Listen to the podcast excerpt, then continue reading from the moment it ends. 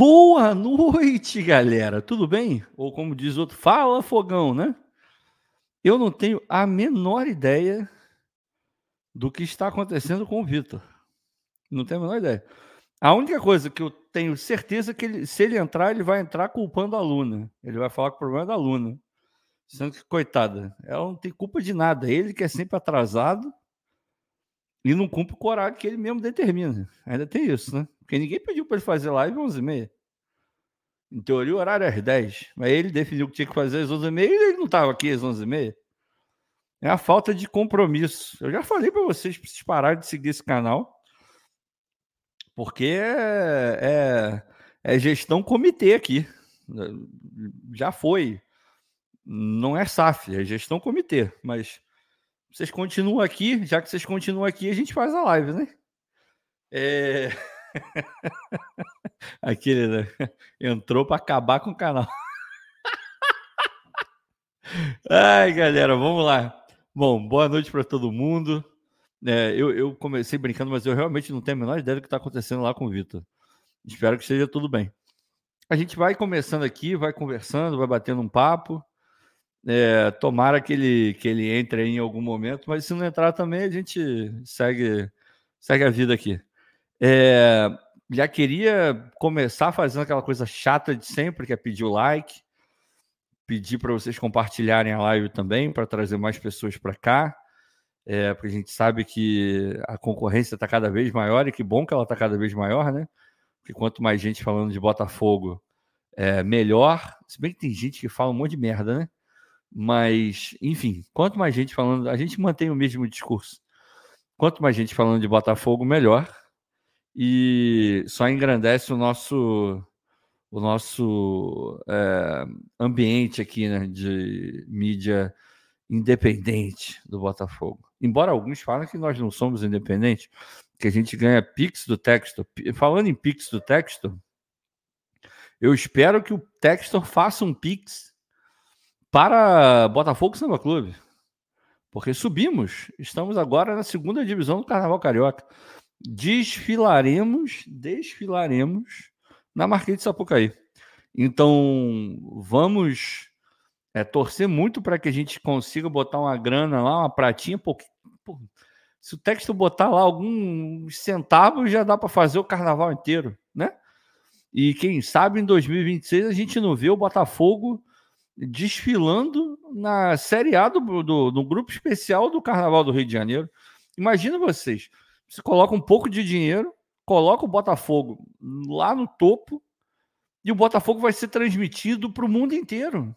O escudo mais lindo do mundo, do universo, vai passar em vários lugares, porque o Carnaval do Rio tem transmissão. Assim, é, dizer que é um evento do tamanho do, Super Bowl, da Copa do Mundo? Não, aí também não é para tanto. Mas de fato transmitem. Então, pô, o mundo inteiro vai ver mais uma vez o escudo lindo do Botafogo. Né? E pô, vocês já imaginaram? A temporada 2 do Vale Escrito com texto. Texto lá, porra. Por bracelete de ouro, cordãozão. Imagina, camisa, aquela camisa com os botões abertos aqui, aquele aquele jeito meio, ele já tem um jeito meio fanfarrão, né? Imagina, imagina, porra, distribuindo, Botafogo entra, Botafogo Samba Clube, Clube entra na, na avenida, porra, dois canhões, dois não, quatro, né? Quatro canhões assim, porra, só nota de dólar, só nota de dólar, pá, pá, com a cara do Textor, né? Pá, pá, o estilo meio Castor de Andrade, né? Podia pegar, o Textor podia botar um mascotinho, podia ser um manequinho, mas o manequinho estilizado com a cara do Textor, para imitar o Castorzinho. Aí, porra, vai espalhando assim, e porra, o sambódromo inteiro gritando: Textor, Textor, imagina. E, e, ele com uns arquinhos de piroquinha e os negocinhos assim, com aquele cordãozão assim bonito. Imagina. Porra, eu já quero ver isso, hein? Se fizerem um crowdfunding, eu ajudo. Eu ajudo. Esse cara tá bêbado. Não, não tô bêbado, não. Já, já tô aqui fazendo o enredo. de 2026. 2025 a gente faz um carnaval absurdo, sobe, né? Aí eu vou parar de torcer para Viradouro e vou começar a torcer para Botafogo Samba Clube. Enfim, temos muito que falar, muita coisa para acontecer aí. Amanhã, amanhã é o grande dia, não é verdade? Aquele dia que nós não gostaríamos que chegasse, porque preferiríamos ou preferíamos estar jogando a fase de grupo já, né? Direto, sem ter que passar por pré-libertadores, que é um porre, é um saco, tem que jogar quatro jogos. Porra, amanhã a gente vai jogar na altitude, que é um negócio sempre chato. Mas por incompetência do Botafogo, vamos ter que jogar para pré-libertadores, né? Então não tem muito para onde correr. É isso que temos. Vamos, vamos falar bastante sobre a, as expectativas de vocês, eu também vou falar as minhas, não sei se o Vitor vai falar as dele, e, e, a gente vai construindo aí aquilo que a gente de fato espera para o jogo de amanhã, que tem tudo para ser um jogo chato no sentido de ser complicado, né? Porque por mais que não seja a altitude de Quito, onde a gente jogou bem, inclusive, contra a LDU ano passado, não foi um jogo magnífico, mas a gente jogou bem. A gente podia ter ganho aquele jogo, né? Então é, é uma altitude mais baixinha ali, mas ainda assim é altitude. Você não está jogando no nível do mar, é um negócio que sempre. Né, uma logística um pouco mais complicada, dá mais trabalho. Então tem tudo isso no pacote, né? É, a Fátima Gouveia, cadê o Vitão? Não quer nada, não quer nada, não quer nada. Ele quer só a parte boa, quer receber convite para camarote. Ele falou que pagou o tal do, do Fire Zone lá, mas não pagou nada. É porque ele não vai contar isso para vocês, mas o meu compromisso é com vocês, não é com ele, né? Mas recebeu, recebeu para aquele jogo específico ele recebeu o convite do do Vral, teve teve convite do Vral, teve convite da Parimet também, né? Teve o convite da Parimet. Teve o convite do, do próprio John Textor em pessoa que mandou o, o convite para ele. E, mas ele preferiu ir para Fire Zone porque lá tinha comida liberada, tinha é, barbeiro para cortar o cabelo e o Vitor é mão de vaca para cacete. Ele contou essa história hoje para vocês de que, né, porque aqui no canal vamos aumentando gradativamente, vamos investindo no canal, agora é Full HD, não sei o quê. Hesitou várias vezes, não queria botar. Não tem, não tem grana, não tem grana, não tem grana, não tem grana, não virei SAF, não viramos SAF ainda. A gente está no estilo, porra, Montenegro pagando bola para treino. Tudo cascata. Tudo cascata. Não acredite em nada que ele fala na, na hora do almoço. É tudo cascata, tudo para manter a audiência. Tudo para manter a audiência e não entregar para o Fogonete. É, aí já lança uma intriga, né? É, tudo, tudo, tudo. Mas enfim, vamos, vamos seguindo aqui. Vamos passar pela, pela galera aqui. O primeiro comentário é do próprio Fala Fogão. Vejam só, né? Ele comenta na própria live dele e não aparece. A live começará após a partida entre Águilas Douradas e RB Bragantino, visto que o jogo nos interessa. Só, porra, isso aqui tá mais formal que, porra, que carta de Itamaraty. É, mas tá aí, ele falou que ia começar e de fato começou, mas ele não tá aqui. Tô falando, ele vai botar a culpa na Luna. Miguel Gonçalves, nossa, que sobrenome bonito. Schrofer, acho que é assim. Vamos, vamos, pô.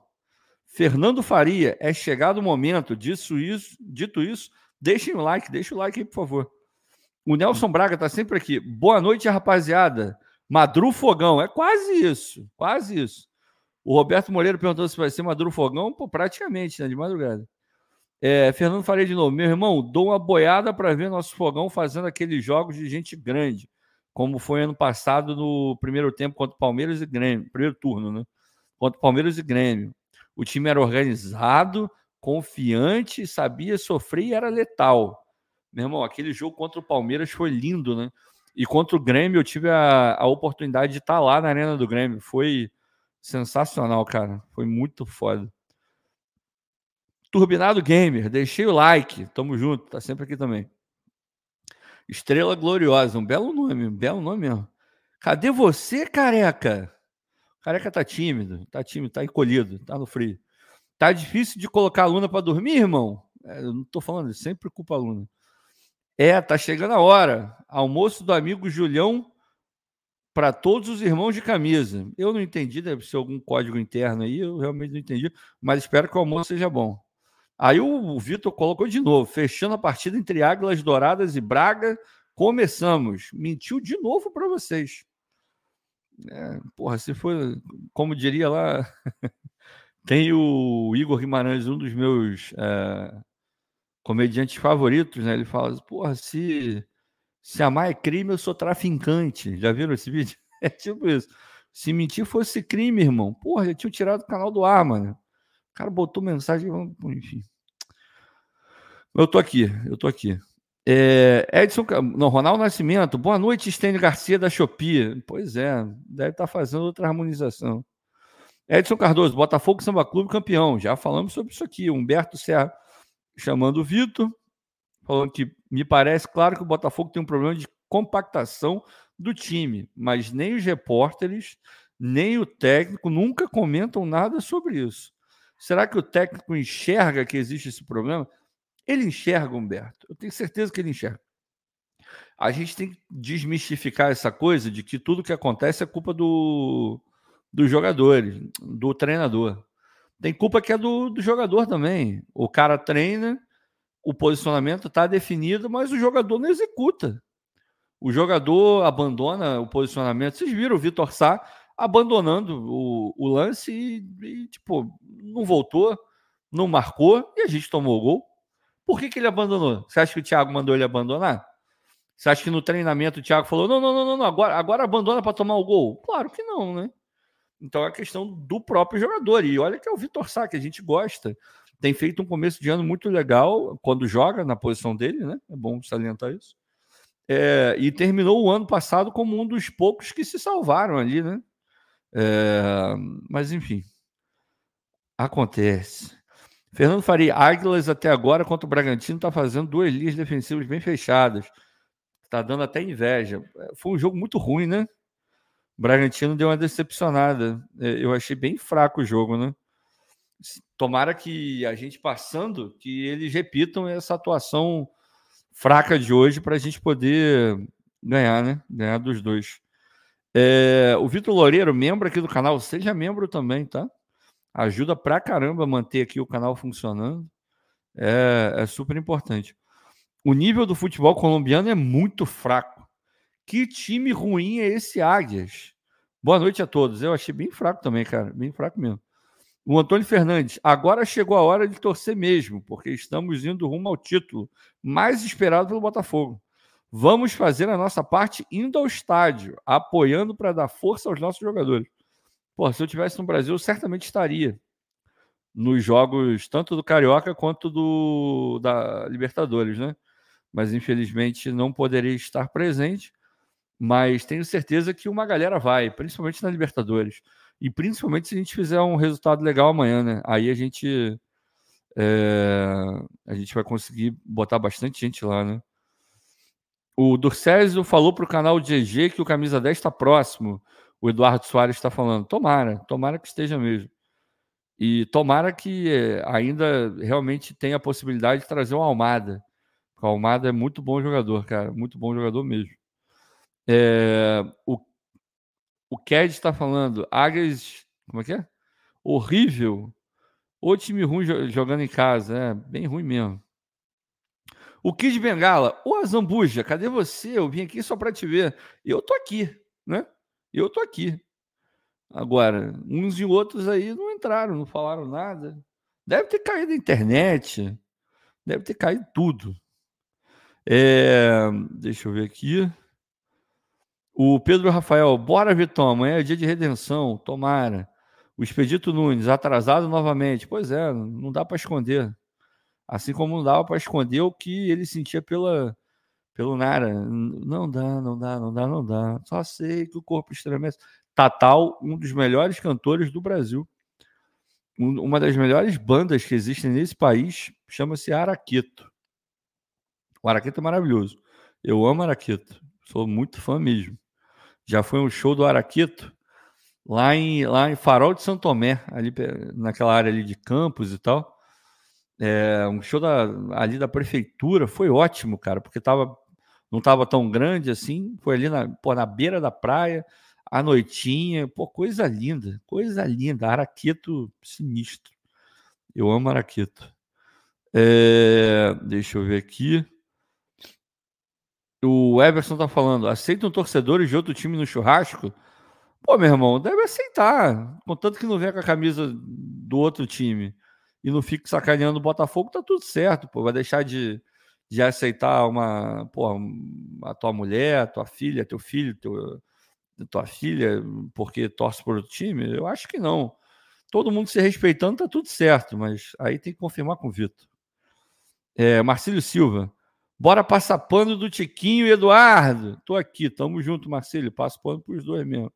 Pro Eduardo menos, mas o Eduardo tá se recuperando. Pro Tiquinho eu passo pano mesmo.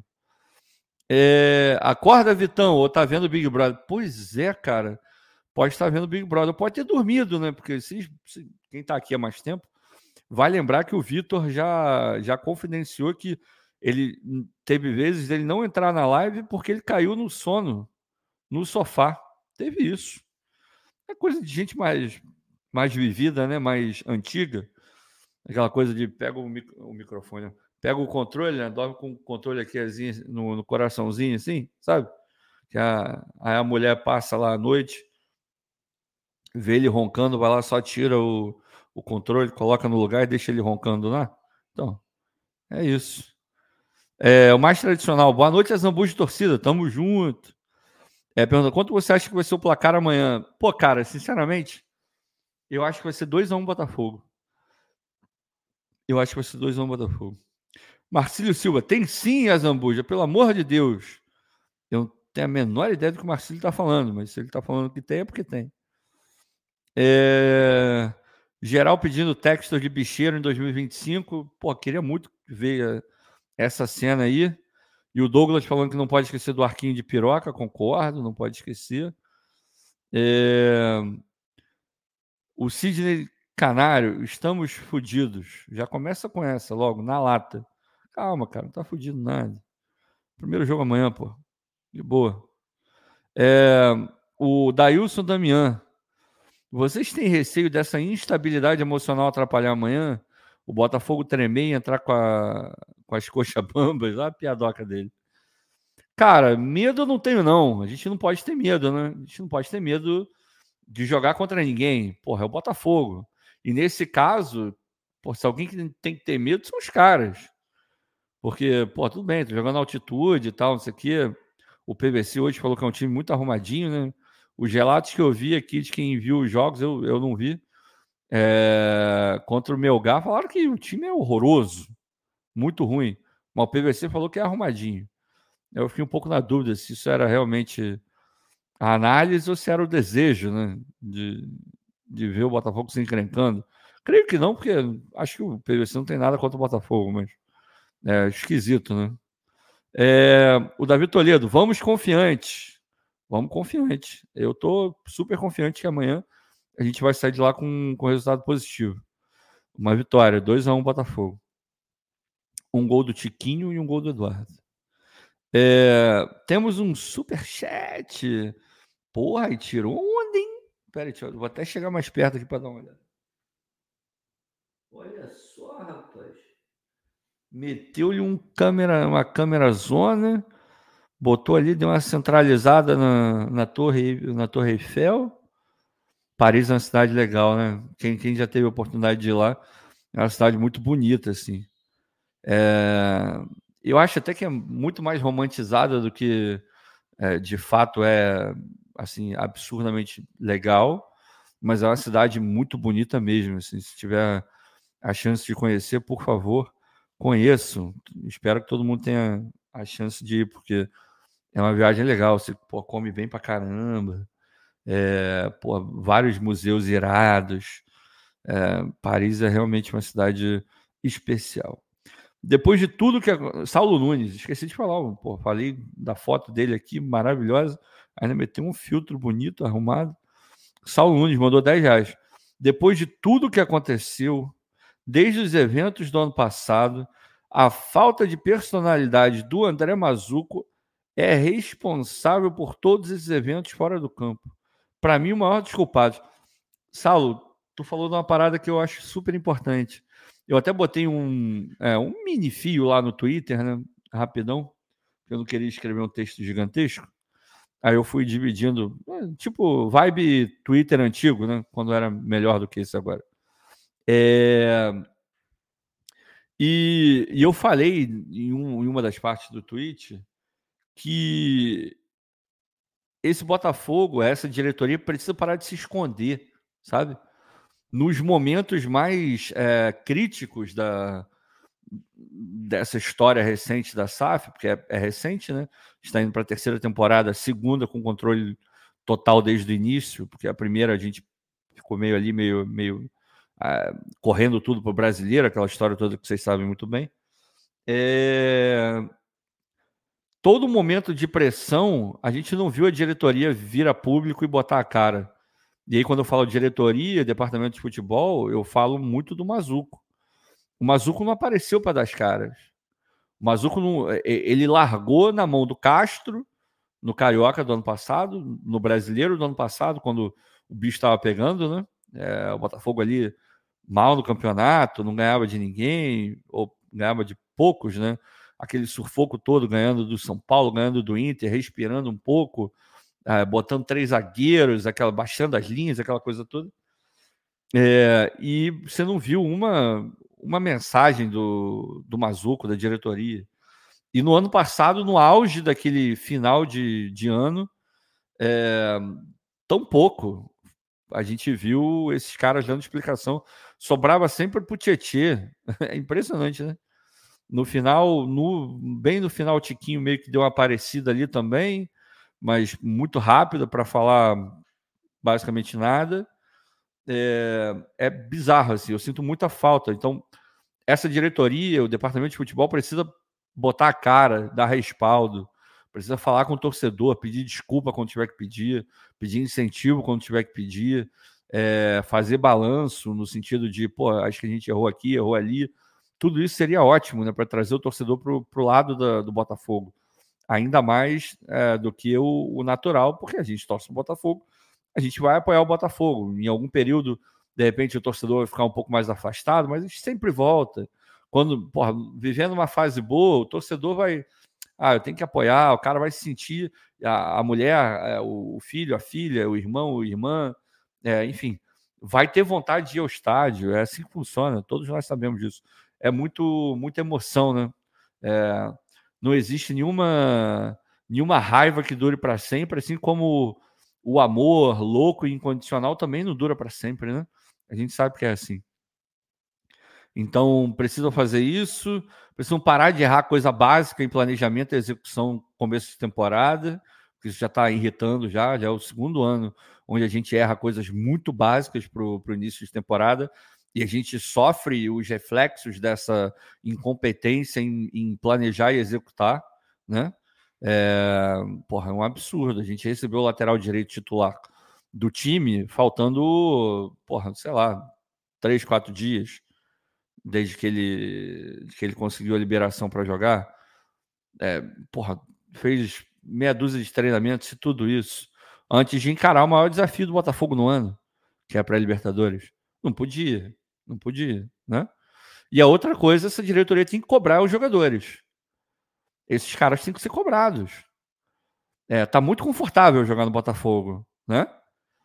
É, acontece o que aconteceu ano passado, e, e você, pelo menos eu não vejo é o desejo e, e, o desejo claro e evidente por parte desses jogadores de darem a volta por cima. Você não, eu pelo menos não sinto isso nos jogos, essa coisa de, meu irmão, eu tenho que jogar, eu tenho que fazer, eu tenho que acontecer. Eu não estou conseguindo ver. E eu acho que isso passa pela diretoria, pela forma como a diretoria não cobra esses jogadores. Ah, tá tudo bem jogar o Carioca. Ah, tá, tudo bem, beleza. Mais um ano Taça Rio. Não é para ser prioridade, mas tem que ter empenho.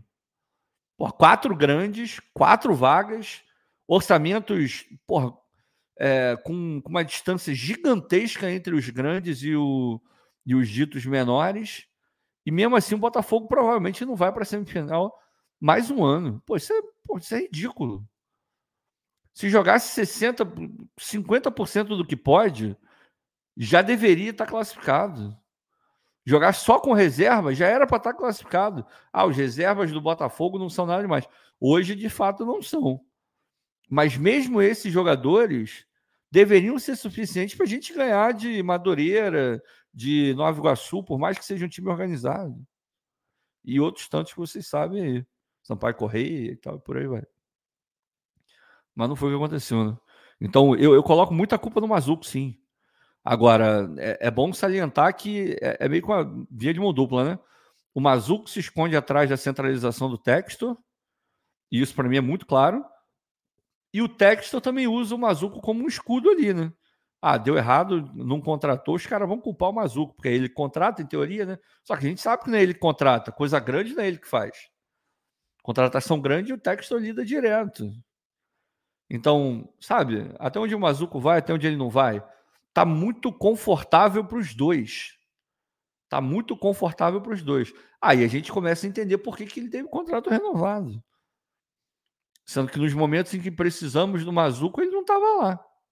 Mas ele não estava lá por quê? Porque ele não podia ou porque ele não queria? Ou porque ele achou que não deveria? Se achou que não deveria, estava errado. Se não podia, estava errado também. Porra, o cara é o comandante do futebol do Botafogo no Brasil. Agora, para apresentar jogador, tá ele lá. Para mostrar a camisa, para trocar a camisa com com o time que está cedendo o CT, ele aparece, sorridente. O Mazuco é muito gente boa no trato, assim, pessoal. Ele é, porra, educadíssimo, um cara agradável. Conversei com ele umas duas vezes já, pessoalmente. Porra, beleza, até aí ótimo. A gente senta e bate um papo. Agora, gerir o Botafogo, aí é uma outra história. Aí eu vou ter que ser mais crítico do que apenas se ele é gente boa ou não? É assim que funciona. O... Obrigado, Saulo. Tamo junto. É... Deixa eu ver aqui. O Jorjão. Beijo pro Jorjão falando que deu dor de barriga. É... Pro... No, no Vitor. Provavelmente deu. E foi sinistro, hein? É... Deixa eu ver. A Zamba, cadê o lateral e o meio atacante? O lateral, você deve estar falando do lateral esquerdo, né? E o meia, bom, até onde consta, o Textor tá, tá em cima ainda, né? Tá tentando contratar esse cara e pode ser que chegue. Agora já não adianta para a fase da pré-Libertadores. Mas a gente tem que lembrar que o ano não é só Libertadores, né? Tem brasileiro. Se você passar da, da pré, tem a fase de grupos que você pode inscrever é, novos jogadores, então você vai ter que aumentar o nível do elenco. É, é isso aí, cara. Então, deve chegar, deve chegar. É, deixa eu ver aqui. O Arildo Batalha. A Zambuja, escolha Takaká ou Manisoba. Meu irmão, eu nunca, eu nunca provei nenhum dos dois. Nunca provei nenhum dos dois. A maniçoba, se não me engano, é a folha da mandioca, não é isso? E o tacacá, tacacá é aquele. É, é tipo um, um, caldo também, não é? é? Um caldo meio amarelo e tal. Eu acho que é meio amarelo, eu acho, não tenho certeza. Eu tenho uma impressão muito forte. Porra, cara, eu vou te falar que eu, eu, eu iria no tacacá. Eu iria no tacacá, né? É, eu realmente acho que eu iria no tacacá. Muito pela, pela música, né? O meme. Então, eu, eu iria. É, deixa eu ver. Farol de São Tomé foi projeto do mesmo engenheiro que fez é, Eiffel. É mesmo, cara? É mesmo? Essa história eu não sabia, não. É, Roberto Moreira, a Zamba, tô na área, direto de Guaratinguetá, São Paulo. Já passei por Guaratinguetá. É, Vinícius Camargo, grande Azambuja. O Vitor tá arrumando o cabelo? Pois é, pois é, pois é. Fez implante. É, Deixa eu ver. Estrela Gloriosa. Caraca, Zambu, já estou visualizando essa cena linda. O texto com aquele arquinho sambando maravilhosamente bem ao lado do nosso zagueirão Alexander Barbosa. Um abraço do amigo Julião. Tamo junto, Julião. Pô, o Barbosa aqui, né? Já tá meio caminho andado para entrar na bateria. Porque agora só de falta, pô, o instrumento já tá ali, né? Então, o, o Barbosa já entra automaticamente na bandeirinha, na, na bateria, porque o instrumento está pronto. Está sempre pronto, inclusive. É, Vitor não pagou a luz? Não pagou, não pagou, não pagou. É, o Kis Bengala, Paris é mais bonito que São João de Meriti? Nunca, nunca. São João de Meriti é muito mais bonito que Paris. Não tem nem comparação, cara. Nem comparação. É, a Zambuja, esse time do Águia é muito fraco. É uma discrepância o nível do futebol brasileiro para o colombiano. Boa noite. Tamo junto, Vitor. É, cara, é. É fraco. É fraco. Agora, é uma competição traiçoeira, né? Num dia ruim, tu toma um gol esquisito e, e acaba saindo. Tem que ter muito cuidado, muito cuidado. É, o Beto Freitas, do que adianta a diretoria pedir desculpa? Vai alterar o resultado? Acho que não, acho que não é por aí. Você deve estar falando do vídeo, né? É, ou então está falando do ano passado. Cara, não muda, mas é uma questão moral, eu acho, sabe? O Botafogo ele deveria é, dar maiores é, informações ao seu torcedor para trazer é, esse grupo para perto. Não adianta só você querer a tua torcida no momento que você quer o dinheiro dela, né? É legal você querer o dinheiro dela porque é importante mesmo. E você tem que ter coisas para motivar esse torcedor a gastar com o Botafogo, porque é uma empresa, no final das contas. É, mas não pode ser só isso, né? O teu torcedor ele tem que participar do dia a dia. Qual o problema de você divulgar a lesão do jogador e botar lá qual é o grau do, da lesão e o tempo estimado? Ah, não, teve uma lesão aí, hein? Pô, mede aí. A gente vai ficar sabendo. Algum jornalista vai conseguir. E aí, nenhuma crítica ao jornalista, ele está fazendo o trabalho dele. É, mas para que, que você está escondendo uma coisa que em algum momento todo mundo vai ficar sabendo? Por que você não controla a tua narrativa? O Botafogo não controla a narrativa dele. O Botafogo entrega a Deus dará. Quem quiser interpretar, quem quiser falar pelo Botafogo. Pô, isso está errado, cara. Isso está errado. E deixando claro que quando, quando eu falo sobre a comunicação do Botafogo, eu não falo sobre os profissionais que estão trabalhando lá, não, tá? Porque esses caras, eles dependem do comando central da coisa. E o comando central a gente sabe, basicamente é o texto. Se o texto falar, a gente não vai abrir nada, não vão abrir nada. Vão abrir o que tiver lá em contrato e tal, não sei o quê, no período que tiver que abrir. Se eles não quiserem falar nada, eles não falam nada. Agora, eu acho isso errado. É óbvio que a gente não precisa ficar sabendo do detalhe do detalhe do detalhe. Ah, porra, é, qual é a marca da água que vocês compram para o administrativo? Quanto custa? Em qual centro de custo que entra? Porra, não, dane-se, não preciso saber disso. Agora, esse negócio da lesão, quais são os objetivos da temporada? O que, que custa o Botafogo chegar e fazer ali uma, nem que seja uma mini apresentação na Botafogo TV? Porra, olha como seria legal vamos fazer uma apresentação sobre os objetivos do Botafogo no ano. Ó, esperamos é, chegar até a fase tal da Copa do Brasil, porque eles já têm que fazer isso por orçamento. Já tem que fazer. E o orçamento vai ser aprovado, não sei o quê, ali internamente na SAF, blá, blá, blá, blá. Em algum momento o balanço vai ser divulgado, porque tem que ser divulgado. A gente vai acabar meio que sabendo ali, porque está lá, as projeções vão estar tá lá. E aí, por que, que não faz? Por que, que não faz um, um Botafogo Day? E apresenta para o torcedor. Comunica com uma semana, de, porra, um mês de antecedência. Ó, no dia tal, a gente vai fazer o Botafogo Day na Botafogo TV. A gente vai apresentar quais são os planos para a temporada, os objetivos da temporada e deixar claro, eu estou falando quais são os objetivos.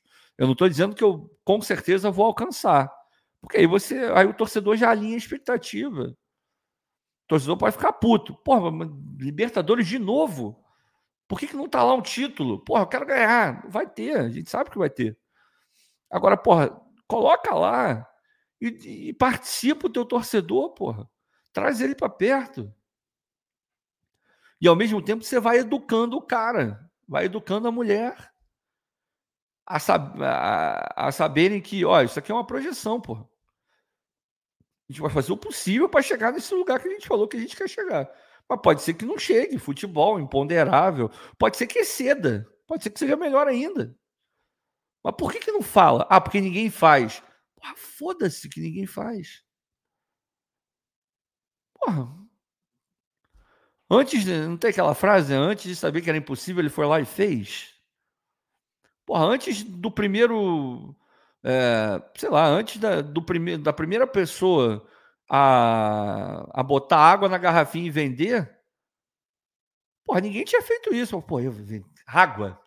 Água enquanto qualquer lugar, pô. Alguém vai comprar água, você vai lá e pega água, pô. pô. Coloca na garrafinha e vende, pô. É mais prático, mais tranquilo. Pô, muito mais fácil. Porra, é, é, parece meio estúpido, mas eu vou fazer. O cara foi lá e fez. E pronto, aí. Hoje tem 200 milhões de empresas vendendo água, porra. Garrafa, água saborizada, água não sei o quê. Mas se tu ficar pensando, pô, isso é uma idiotice, água. Quem vai comprar água? Pô, negócio barato pra cacete. Eu não vou nem perder meu tempo fazendo isso, vou pensar em uma coisa muito mais complexa e muito mais não sei o quê. Porra, meu irmão, tu tem que começar, cara. Então ninguém fez? Vai lá e faz, pô. E vê. Ah, foi uma bosta, ninguém pô, deu uma audiência muito baixa. Faz no próximo ano e faz no próximo. Fez dois, três anos, ninguém viu, ninguém, porra, é, não, todo mundo cagou para aquilo que você fez. Aí beleza, você pensa em descontinuar. Aí tu vai para outro lugar, pô, faz outra coisa. Enfim, é essa maneira como eu penso. Vocês podem discordar de mim. Né? O HBTube pedindo para todo mundo deixar o like. Por favor, deixa o like aí. É... O Marcelo Silva, Asa, estou preocupado com o Vitor. Sabemos que ele é um cara responsável. Esquece essa imagem que você tem do Vitor ali. O Vitor é isso aí, cara. Isso aí que a gente está vendo hoje. Ou melhor, não vendo hoje. Então fica tranquilo que ele está bem. Deve estar tá lá comendo um frango a passarinho e tomando a cerveja. É...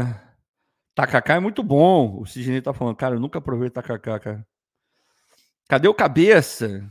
Ou cabeça não, careca, né? Cabeça careca, no final das contas, né? Pô, sinceramente, agora, sem brincadeira, eu realmente não sei. Eu mandei uma mensagem para ele aqui, mas ele não respondeu. Deve estar tá, deve tá acontecendo alguma coisa lá. Ficou sem internet, faltou luz. Deve ser algo nesse sentido. É... Deixa eu ver. Beto Lima, Jesus a Zambuja, viajou total. Evidente que um vídeo de projeções de metas pode se voltar contra eles no futuro. Ninguém faz isso. Nenhum clube do mundo, eu acho, faz isso. Jesus Cristo. Caguei que ninguém faz. O Botafogo podia começar a fazer. Se a gente for ficar preso nessa coisa de a torcida não vai entender, aí que não vai entender mesmo. E se você fizer a coisa mais bem explicada do mundo, ainda vai ter gente que não vai entender. Ainda tem gente que vai brigar com a realidade, ainda tem gente que vai viajar, vai falar um monte de coisa. Tu não pode ficar se prendendo nesse tipo de coisa, não. E vou te falar, eles não fazem para o público, mas isso acaba chegando ao público. Vou dar um exemplo aqui do, do Flamengo. O Flamengo montou lá o relatório, apresentou lá, se não me engano, acho que foi para o conselho para o Conselho Deliberativo com as metas do ano, com orçamento, com projeção para daqui a não sei quantos anos, apresentou lá. Adivinha onde foi parar isso? Na imprensa, porra. O torcedor viu. A torcida inteira do Flamengo viu. Aí eles sabem lá, o Flamengo espera esse ano chegar na semifinal de não sei o quê. Projeta chegar na final de não sei o quê. Isso é uma projeção, pode acontecer ou não. Se o torcedor encarar isso como uma promessa, porra, desculpa, cara, azar do torcedor, porra. Eu vou ficar. É, sabe aquela coisa de, de você nivelar o nível da aula por baixo? Pô, tu não tem que nivelar por baixo, tem que nivelar pelo alto, cara. Tu não tem que baixar o teu nível, tu tem que trazer a galera para cima. Tu traz a, a torcida, você vai, é um processo, é um processo, mas ele tem que começar. Você tem que ir mostrando, ó, porra, olha só. Isso aqui é uma projeção, isso aqui a gente faz baseado nisso, nisso, nisso. Isso não quer dizer que vai acontecer, a gente não está prometendo nada. A gente está falando que o objetivo é esse. Tomara que a gente consiga, faremos o possível para conseguir e o impossível para conseguir também. Agora, se esse ano não der, ano que vem a gente volta e tenta. E assim vai, você vai conhecendo. Mas não tenha a ilusão de que isso não é feito internamente e de que isso não vai parar na, na imprensa. O próprio Botafogo já foi assim. Quando fazem a projeção do orçamento, está lá. o objetivo é chegar às quartas de final da, da Sul-Americana, a não sei o que da Libertadores, a não sei o que do Brasil. Tá lá, isso já acontece com o Botafogo. Isso já foi exposto algumas vezes. A gente já discutiu isso aqui em live. Só não foi apresentado da maneira como eu falei. Mas chega a torcida. Chega ao torcedor. Isso não é um, um top secret, isso não é um segredo absoluto. Ah, vai se voltar contra o clube. Porra, meu irmão, aí realmente é difícil, né, cara? De novo, a gente não tem que baixar o nível. Porque a gente acha que as pessoas não vão entender. Primeiro que a gente não tem que. É, é, isso é meio que dizer que os torcedores são burros. Alguns de fato são, como tudo na vida. Você vai ter gente maravilhosa e gente má em tudo quanto é lugar. Então vai ter torcedor inteligente, torcedor ali na média e torcedor burro. Vai ter. Normal. Normal. Agora, porra, você tem que falar com esses caras, você tem que falar com essas pessoas, partindo de um princípio que você está mandando uma mensagem clara, você está explicando o que aquilo significa e que aquela pessoa vai se esforçar para entender o que está sendo dito. E se esse ano não entender, tomara que no ano que vem tente. Você tenta explicar de uma outra forma. Você tenta chegar a isso, vai é um aprendizado. Aí o que, que você vai fazendo? Você vai elevando o nível de entendimento da tua torcida sobre aquilo que está acontecendo dentro do clube. É a forma como eu vejo. Pode ser utópico? Pode. Pode, de fato pode. De fato pode. Agora, por que não fazer isso? Por que não fazer isso? Eu eu realmente não sei por que não fazer. É, o Vitor Loureiro, Loureiro não, desculpa, Louzeiro, o que acha da situação do Sá, Zamba? Cara, o, o Vitor Sá, ele em algum momento ele deve ter ficado meio puto, né? Porque jogou fora de posição, aquela coisa toda. O Júnior caiu ali pelo lado dele. Agora, ele é funcionário do clube. Eu espero que tenha acontecido uma conversa ali interna, porque eu não gostaria de vender o, o Vitor para a Rússia. Eu nem acho que a Rússia seria o, o melhor caminho para ele, principalmente no momento, né? Que, que vive a Rússia. Eu espero muito que ele fique. Espero que o Thiago não abra mão dele, que o Thiago traga ele cada vez mais para o seu lado, porque o Vitor é um cara importante. Vitor jogou bem, teve esse erro de não acompanhar na marcação, que acabou gerando um gol do, do Vasco e tal. Mas o Vitor é um cara importante. Ele é, sem dúvida nenhuma, um cara importante. Então, é... eu realmente espero que a coisa flua bem e que ele não vá embora. É... O Paulo Dani White, boa noite, Zambuja. Essa reforma da, da Botafogo TV vai resultar em algo? Convenhamos, o canal praticamente não existe. Podem fazer uma programação, contratar um pessoal sabendo de algo. Cara, o que eu sei é a mesma coisa que vocês sabem, que é vai ter reforma, é, vão ter um, vão criar lá um estúdio maneirão lá no Newton Santos. Porra, mais um projeto do Leão, Leão Xavier, arquiteto, que é um cracaço botafoguense. É... Eu vi que estão estão com projeto de fazer uma programação efetiva ali, né? Transmitindo jogos, tendo programas, vai ter uma coisa com, com música também envolvida ali, tanto que no projeto, se vocês derem uma olhada, tem um violãozinho ali do lado, ali, com tipo um, uma cadeira ali. É, talvez faça uma vibe meio bem amigos lá de trás, lembra do Bem Amigos com o Galvão, lá mais pro começo? Sempre tinha uma atração musical ali, os caras iam batendo papo, e um pouco antes dos intervalos ali, a pessoa entrava, é, uma banda ali diminuta, normalmente era só a voz e violão, ou então, no máximo, um, um outro componente ali com uma é, com outro violão, ou com, é, uma caixazinha, ou algo parecido com isso, uma mini bateria. Só não pode ser bateria igual. Aqui, como é quem, quem foi, cara? Acho que foi Legião Urbana. É, era o Dado e o, o Bonfá. Ele, ele na, no celularzinho, na bateria. Vocês já, já viram esse vídeo? É maravilhoso. É, não pode ser isso, mas creio que a gente vai ter uma programação melhor na Botafogo TV. E só de ter um investimento e ter um cenário melhor, porque, porra, convenhamos, né?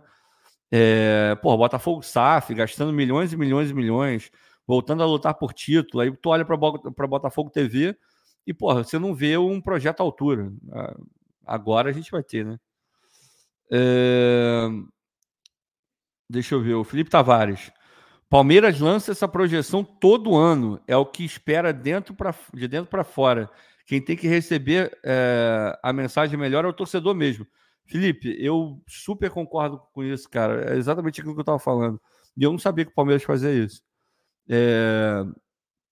A gente tem que parar de, de, porra, de tratar o torcedor de maneira ah, é, seletiva. É só quando eu quero o dinheiro desse cara. É só quando o sócio torcedor, eu preciso aumentar o sócio torcedor, preciso trazer gente para o estádio, aí eu vou atrás do torcedor. Não, o torcedor tem que participar do dia a dia. O torcedor tem que entender o que está acontecendo com o clube, você tem que trazer para o teu lado, tem que te explicar. Porque aí, porra, ano passado, ano retrasado, porra, no brasileiro do, de 2022, tinha, tinha torcedor no Botafogo que queria que contratasse um esquadrão e a gente brigasse pelo título. Agora é SAF, o texto é bilionário. Porra, naturalmente essa pessoa deveria saber que, que não funciona assim. Mas ela não é obrigada a saber, ela, não, ela não é obrigada a ter todas as ferramentas. Por que não ensinar essa pessoa? Por que não mostrar quais são as ferramentas que ela precisa? Por que não, tipo, sabe, trazer essa realidade que para alguns é complexa, trazer de uma maneira mais simples, mas que chegue ao, ao torcedor, sabe? É, eu realmente não consigo ver o porquê que isso não pode ser feito. Realmente eu não consigo. O torcedor tem que participar de algumas coisas, não só na hora de deixar a grana. O, o Felipe Tavares, o modelo não ajuda, mas essa camisa do Newcastle é bonita. Até umas. Como é que é? É bonita até umas horas. Cara, esse, semana, semana passada eu entrei no site da, é, do Newcastle e, porra, já estava namorando as camisas deles há muito tempo. Eu fui para Inglaterra não comprei. E, porque eu, porra, comprei uma porrada de camisa. Aí, mas eu, o jogo que eu fui do Newcastle foi contra o Wolverhampton, mas foi lá em Wolverhampton. Então não tinha camisa do, do Newcastle para comprar e tal. Acabou que eu não comprei. É, mas aí eu entrei semana passada estava em promoção no site oficial deles mesmo. Eu falei, quer saber? Eu vou comprar, eu vou comprar todas. Aí comprei essa daqui. Eu amo a Castore, acho uma marca foda. O material é maravilhoso. Essa daqui é a versão de torcedor. Então não é a versão que os jogadores usam. É, e essa daqui é do. Acho que dá para ver aí, né? Do Bruno Guimarães. Eu botei o número e o nome dele aqui atrás. Porque, pô, sou fãzaço do Bruno. Eu até trouxe aqui, eu sabia que alguém ia, ia falar. Aí, ó, essa daqui eu comprei também. Essa aqui foi o uniforme que eles jogaram, acho que o último jogo. Eles jogaram contra o. Putz, agora eu não vou lembrar. É, agora eu não vou lembrar. Que o Bruno Guimarães fez dois gols, inclusive. Aí eu, eu botei o nome do Joelinton, porra, o 7, né, primeiro pelo número, e segundo que eu sou, porra, fãzaço do Joelinton. Cara, gente boa, o maluco, porra, joga bola, era atacante, virou volante, coisa louca. E comprei essa daqui também. Comprei as três camisas. Essas duas que eu mostrei por último agora, é, essa daqui eu não botei número nenhum, porque, pô, já tinha colocado nas outras duas, né? Ia repetir o número. Porque eu não queria botar de nenhum outro jogador, queria dar uma moral para os brasileiros, né? É, embora pudesse botar o Almiron é muito bom, o Gordon é bom pra cacete. Pô, tem, tem jogador ali. O Tonali que tá, tá fora, mas é um baita no jogador, né? Mas enfim. Aí essa daqui e a outra são é, é a versão de jogador. Aí você vê que, tá vendo? Tem, deixa eu mostrar aqui. Tem esses negocinhos aqui para para ajudar, né, no para, enfim, para temperatura da, do corpo, né, e tal, não sei o quê. E tem, acho que tem aqui atrás também, não tem? É, não, tem não, esse daqui não tem. Mas o tecido é melhor, tudo é melhor né, na versão de jogador, né? Enfim, gastei um dinheirinho maneiro, mas valeu a pena. Eu sou louco por camisa. E essa semana eu comprei, esse fim de semana de aniversário, eu comprei a camisa do Bayern de Munique. Então tá para chegar também. É, que era uma que eu já tava namorando há um tempão. É... Deixa eu ver aqui. O, o Marco Rabelo, o Rebelo, desculpa. Azamba, boa noite, boa noite, cara. O erro no gol do Vasco foi do Hugo, que não cobriu os zagueiros. Olha a posição. Cara, teve, teve, teve erro para tudo quanto é jeito ali. É, porra, aquele gol que, que o Piton faz, tem falha do, do Halter. O Damian dá um, um refúgio, ele não vai quando ele deveria ter ido. O Gatito, tivesse uma fase melhor, teria no mínimo dificultado aquele chute. Enfim, muita coisa, muita coisa aconteceu, cara. Muita coisa aconteceu. É, a câmera está desfocada. É, acontece. Agora já deve ter voltado. É, o, o Evanilson. Cheguei agora, Zambujo. O que está rolando aí? Boa noite a todos. A gente está só conversando. Está batendo um papo aqui. A gente vai falar, daqui a pouco a gente vai falar é, um pouco mais do jogo de amanhã, né? Aí a gente começa a conversar o que, que vocês estão esperando para o jogo. Eu falo o que eu estou esperando também para o jogo. Quem vocês acham que, que, vai, que vai acabar jogando? Quem você acha que vai acabar jogando? E por aí vai. O GTV Gospel TV. Fluminense, depois que ganhou o Carioca, conseguiu várias contratações de peso. Depois de ser campeão, então o Carioca também ganhando pode facilitar para o time fazer contratação. Acredito que é isso que o, o Gospel está falando. É, isso mesmo, ele botou um pouco mais para baixo. É, o Gabriel Lucas, tricolor, tá aqui. Boa noite, Ricardão. Boa sorte para vocês amanhã. Ô, GTV, o Fluminense vem contratando já tem um tempo, né?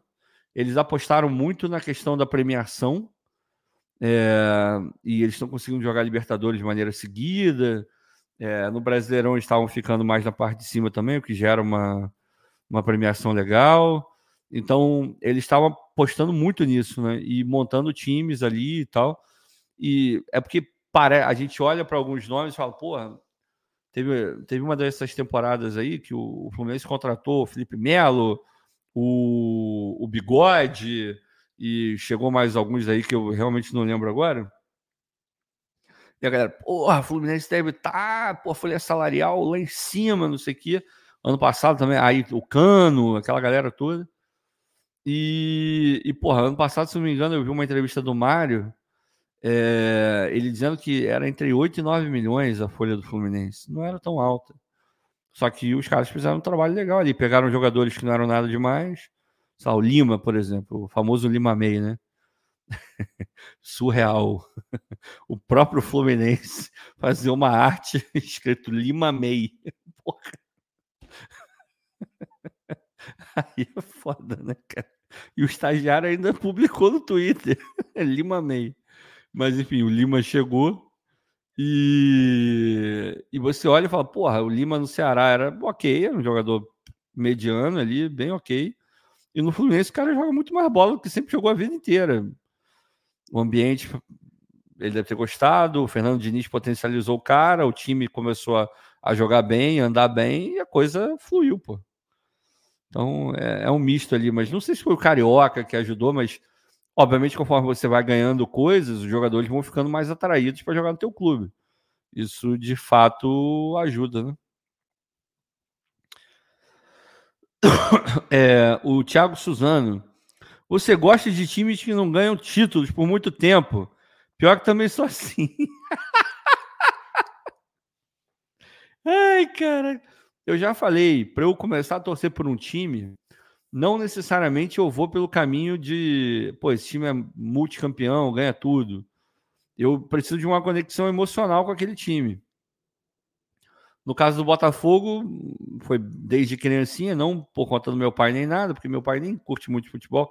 Na verdade, acho que ele nem vê direito. Mas se você perguntar, ele fala que é Botafoguense, mas certamente eu não me virei Botafoguense por causa disso. Eu lembro que, que foi muito pelas cores, eu sempre eu gosto muito de preto e branco, e, e pelo escudo que é lindo, assim. E, obviamente, não vou negar a proximidade. Porra, eu morava ali, cara, aí, em Niterói, e, e pô, tinha o Caio Martins, né? E o Botafogo jogava ali direto, então era mais fácil do que ir ao Maracanã. Em determinado momento eu ia sozinho aos jogos. Então, porra, tudo isso conspirou, assim, para eu virar botafoguense. Mas os outros, tipo, o Newcastle foi pela, pelas cores da camisa também, pelo documentário que eu vi, pelos relatos que eu já ouvi do, é, da atmosfera do St. James Park lá, que dizem que é muito legal. É, assim, eu ainda não fui lá, mas realmente dizem que é muito maneira. E, pô, jogo de Premier League, na maior parte das vezes, assim, em termos de torcida, é meio chato, porque as torcidas são meio bosta, sabe? Todos os jogos que eu vi, assim, a galera é meio. Eh, tirando o Wolverhampton, que o clima é mais legal. É bem mais legal. O Crystal Palace também. É, é maneirinho. Mas não chega nem perto do Newton Santos lotado, é, todo mundo gritando igual um maluco, mesmo que a acústica do Newton Santos seja horrorosa. É outra parada. Mas comecei a gostar do Wolverhampton também pela. Eu sou viciado em TV de clube, comecei a acompanhar os caras e eu adoro a TV do clube. Fui ao jogo, fui ao, obviamente fui ao estádio, gostei da cidade, gostei de tudo, virei torcedor do Wolverhampton. Tem uma, o Cunha que eu adoro, o Cunha, o João Gomes, eu gosto muito do João Gomes também. É, enfim, comecei a gostar do Wolverhampton. O Fulham eu adorei porque eu fui ao estádio, achei foda. É, o estádio é muito maneiro, talvez o estádio mais legal que eu fui, assim. É... Então comecei a ter uma simpatia pelo Fulham também. E mas o meu time, time mesmo, assim, se eu tiver que botar, é esse aqui de cima. É o Tottenham, que também não ganha porra nenhuma. Mas eu gostei do estádio, fui super bem tratado lá, no tour, nos jogos. A comunidade é maneira, o entorno, pô, acho do cacete os caras terem construído o estádio no mesmo lugar, então achei muito foda. É, é assim que a gente vai. É, o, deixa eu ver. Fal, falou da Liberto e os resultados da noite de hoje. O, esse ano é do. Ah, tá falando do John Kennedy, né? O, o Gabriel. John Kennedy é muito bom jogador. Muito bom jogador mesmo. É, o Igor Nunes, ou Igor Nunes, não sei se está escrito correto. Boa noite. Título nós ganharemos esse ano. Tomara, meu irmão. Tomara. Tô torcendo muito. Eu já falei, eu acho que foi com o Gentili. Eu acho não, eu já falei com o Gentili sobre isso, com o Vitor, eu acho que eu falei também. É, eu tô com a sensação de que a gente vai terminar o ano com, é, com aquela aquele sentimento de ah, foi um ano legal, foi um ano positivo. Depois do que a gente viveu ano passado, acho que 2024 vai ser um ano com um saldo bastante positivo para o Botafogo, cara. Eu realmente estou tô, tô acreditando nisso, assim. E não é ah, é porque eu quero, não. Eu, eu de fato estou acreditando. Principalmente do meio do ano para frente. A gente vai ter um time muito forte, cara. Chegando o Alan, chegando o Jesus. É, se a gente conseguir manter o Luiz, é, o Jefinho ali, o Tiquinho numa forma melhor, Eduardo jogando mais bola, se a gente de fato trouxer o 10, trouxe os laterais agora, quer dizer, trouxe o lateral, se o Matheus Ponte melhorar, é, evoluir ainda mais, o Dami indo bem, na esquerda, a gente trazendo um lateral que consiga ser titular, é, e tendo o Hugo e o Marçal ali também, ou então o Marçal virando titular de novo, jogando muita bola, as zaga se estabelecendo, é, enfim, eu realmente acho que do meio do ano para frente a gente vai ter um time muito forte. Se você me perguntar se vai ser com o Thiago Nunes, eu não tenho a menor ideia. Se ele continuar na toada que ele está agora, eu acho muito difícil que seja ele, porque vai chegar um período, se o cenário continuar mais ou menos igual que está agora, vai chegar um, um período em que a demissão dele vai ser quase que obrigatória, é, mas esse momento não chegou ainda, embora tenha muita gente pedindo. Não chegou. Não chegou. Mas é, quando eu falo isso, ah, mas não demite. Não não é, não é proibido demitir treinador. Não é. Tem hora que você tem que demitir mesmo. Agora, existem horas e horas, momentos e momentos, cenários e cenários, contextos e contextos. No contexto de agora, demitir o, o treinador seria a mesma coisa que já foi feita N, N vezes pelo comitê, por exemplo. O Rotenberg assinaria.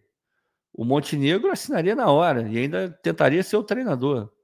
Entende? A gente não pode voltar para esse lugar. O Thiago é o treinador dos sonhos? Não. O Thiago é do tamanho que o projeto necessita? Também não. Agora, o Thiago é horrível? Ele é uma merda? Não. O Thiago é um bom treinador. Numa prateleira, em algumas prateleiras muito abaixo do Castro, por exemplo. Prateleira abaixo do Laje também. Agora, ele é horroroso? Não, ele é incapaz de jeito nenhum. Esse Botafogo, nas mãos do Thiago, pode jogar muita bola. Pode jogar muita bola. Agora, ele tem que acertar a vida dele. Parar de falar besteira na entrevista coletiva, ganhar o, o, os atletas, é, taticamente enxergar melhor algumas situações, aproveitar o, os treinos que ele vai ter agora com o elenco mais forte. Tudo isso, mas é, é foda. Tem gente que que vive, vive, vive e não, e não, e não entendeu ainda né, como é que a coisa funciona. É, deixa eu ver. O Paulo Daniotti, o que você acha do Botafogo proibir de falar sobre 23? Quanto mais mexe, mais fede. Caso alguém pergunte sobre. sobre. Cara, o Paulo, eu sou completamente a favor de parar de falar de 2023. É, o torcedor, eu botei até isso no Twitter outro dia, acho que foi ontem. O torcedor, ele tem. Ele pode falar, embora, na minha visão, isso mais atrapalhe do que ajude, né? Mas o torcedor, beleza, o torcedor, enfim, ele pode falar. Agora, os profissionais do Botafogo, esses caras não podem falar. Para esses caras, isso tem que estar resolvido externamente pro, pro público, sacou? Para esses caras, tipo, não pode mais em uma coletiva de imprensa e o Thiago ficar e o Thiago ficar falando de ah, porque cara, acabou. Esse problema é teu também. Você pegou, você assumiu o Botafogo e quando você assume o Botafogo vem com o ônus e o bônus. Então, agora virou um problema dele, lidar com 2023. Então para de falar e trabalha. Se perguntarem para o Thiago na coletiva, o Thiago, de maneira educada, pode virar e falar: Ó, eu não vou mais responder nenhuma pergunta sobre esse assunto. Primeiro, que ele é um assunto interno, e segundo, que eu já falei em mais de uma oportunidade sobre isso, e eu queria deixar muito claro que tudo precisa ser feito para que é, a coisa ande da maneira correta foi feito, continua sendo feito e será feito no futuro. Então, eu peço, por favor, que vocês não me façam mais perguntas sobre esse assunto, porque eu não quero ter que ser indelicado de a todo momento falar que eu não vou responder mais. Acabou. Eu, o que eu acabei de falar aqui não foi grosseiro. Ele respondeu a pergunta. Teve conteúdo no que eu respondi. Não foi uma coisa vaga, saindo pela tangente, nem nada. Por que, que não pode falar? Por que, que não pode falar isso? Por quê? Porque nesse momento está sendo um pouco conveniente para o Thiago, porque aí ele coloca, ó, eu estou sendo atrapalhado por uma coisa que não era minha. É o Vitor fala de muleta. Então, para ele, em algum momento, está sendo conveniente. Só que acabou, não pode mais. Até porque o cara, quando fala disso, ele se embanana todo. Então, para que vai continuar falando? é contraproducente em vários sentidos. Não fala, porra. Continua a vida. O Botafogo precisa superar, meu irmão. Superar. O torcedor é outra história. O torcedor, cada um vai digerir isso da forma que, que conseguir, da forma que quiser. Eu, meu foco está todo em 2024. Já falei isso aqui algumas vezes. Vou para sempre lembrar, não é para esquecer, porque não, não pode esquecer, para não repetir, para consertar aquilo que deu errado e manter aquilo que deu certo. Agora, não dá para ficar trazendo a todo momento, porra. Senão a gente não vai sair do lugar. A gente vai fazer, porra, 2023.2. Eu não quero 2023.2, porra. Já tô de saco cheio de ouvir falar de 2023, para ser honesto. Então, eu não vou falar. Adoraria que o Botafogo não falasse. Agora, eu não controlo, né? Eu só controlo mim mesmo. É, o Bruno veio lá do setor visitante. Beijo pro Dep. Eu vi que o Dep chegou bem lá em Cochabamba. Fiquei feliz por ter dado tudo certo, embora tenha sido é, mais longa a viagem do que o, o, previsto, né? Porque atrasou o voo e tal. Mas o importante é que ele chegou bem lá. É, obrigado a todos vocês que estão vindo lá do setor visitante, dando uma moral monstra aqui para o Fala Fogão. É, o Felipe meio. Deixa eu ver. O Felipe meio, Melo Alves. A Zambuja também sou assim. Apesar de que na Inglaterra gosto do Sunderland, por causa da série. Inclusive, rival do Newcastle. Pois é, teve um, um Newcastle e Sunderland, né? Na, acho que foi na Copa da Liga Inglesa. É, acho que foi. O, porra, o Newcastle atropelou, né? E fazia maior tempo, que fazia oito anos que o Newcastle não ganhava é, do, do Sunderland. Tudo bem que teve é, descenso e tal, o Sunderland caiu, então obviamente ficou mais complicado, mas os caras conseguiram ganhar. E, e saiu a terceira temporada na Netflix. Eu ainda não comecei a ver, mas saiu. Saiu a terceira temporada do, do Sunderland Until We Die. Until We Die. Acho que é Until Die. Não é Until We Die, não. Eu acho. Enfim, eu não sei como é que eles traduziram para o português, de verdade. E aí não sou eu querendo ser babaca, não. É porque quando eu assisto, eu acabo assistindo em inglês. Então eu realmente não sei qual foi a, a tradução. É, Guilherme Rezende. Azamba, fala aí. É verdade mesmo que o faturamento do fogão em 2023 foi de 78 milhões de dólares? De, de onde tiraram tanto recurso assim? Guilherme, isso tudo vem veio do site da Eagle, que eles elencaram lá alguns, a gente chama de milestones, né? Algum, algumas coisas importantes feitas e tal. E uma delas foi o crescimento da receita. Nesse crescimento de receita, você tem algumas coisas. O Botafogo vendeu o jogador, teve o Castro também, eles botaram o Castro, né? Porque tem que botar, entrou, né? Acho que foram 10 milhões de, de reais. É, vendeu o jogador, é, patrocínio aumentou, as receitas com sócio torcedor aumentaram, o estádio rendeu dinheiro, coisa que não rendia, né, com show, bilheteria e tal. As bilheterias, é, teve premiação, direito de TV, é, tudo isso, tudo isso fez com que a receita aumentasse.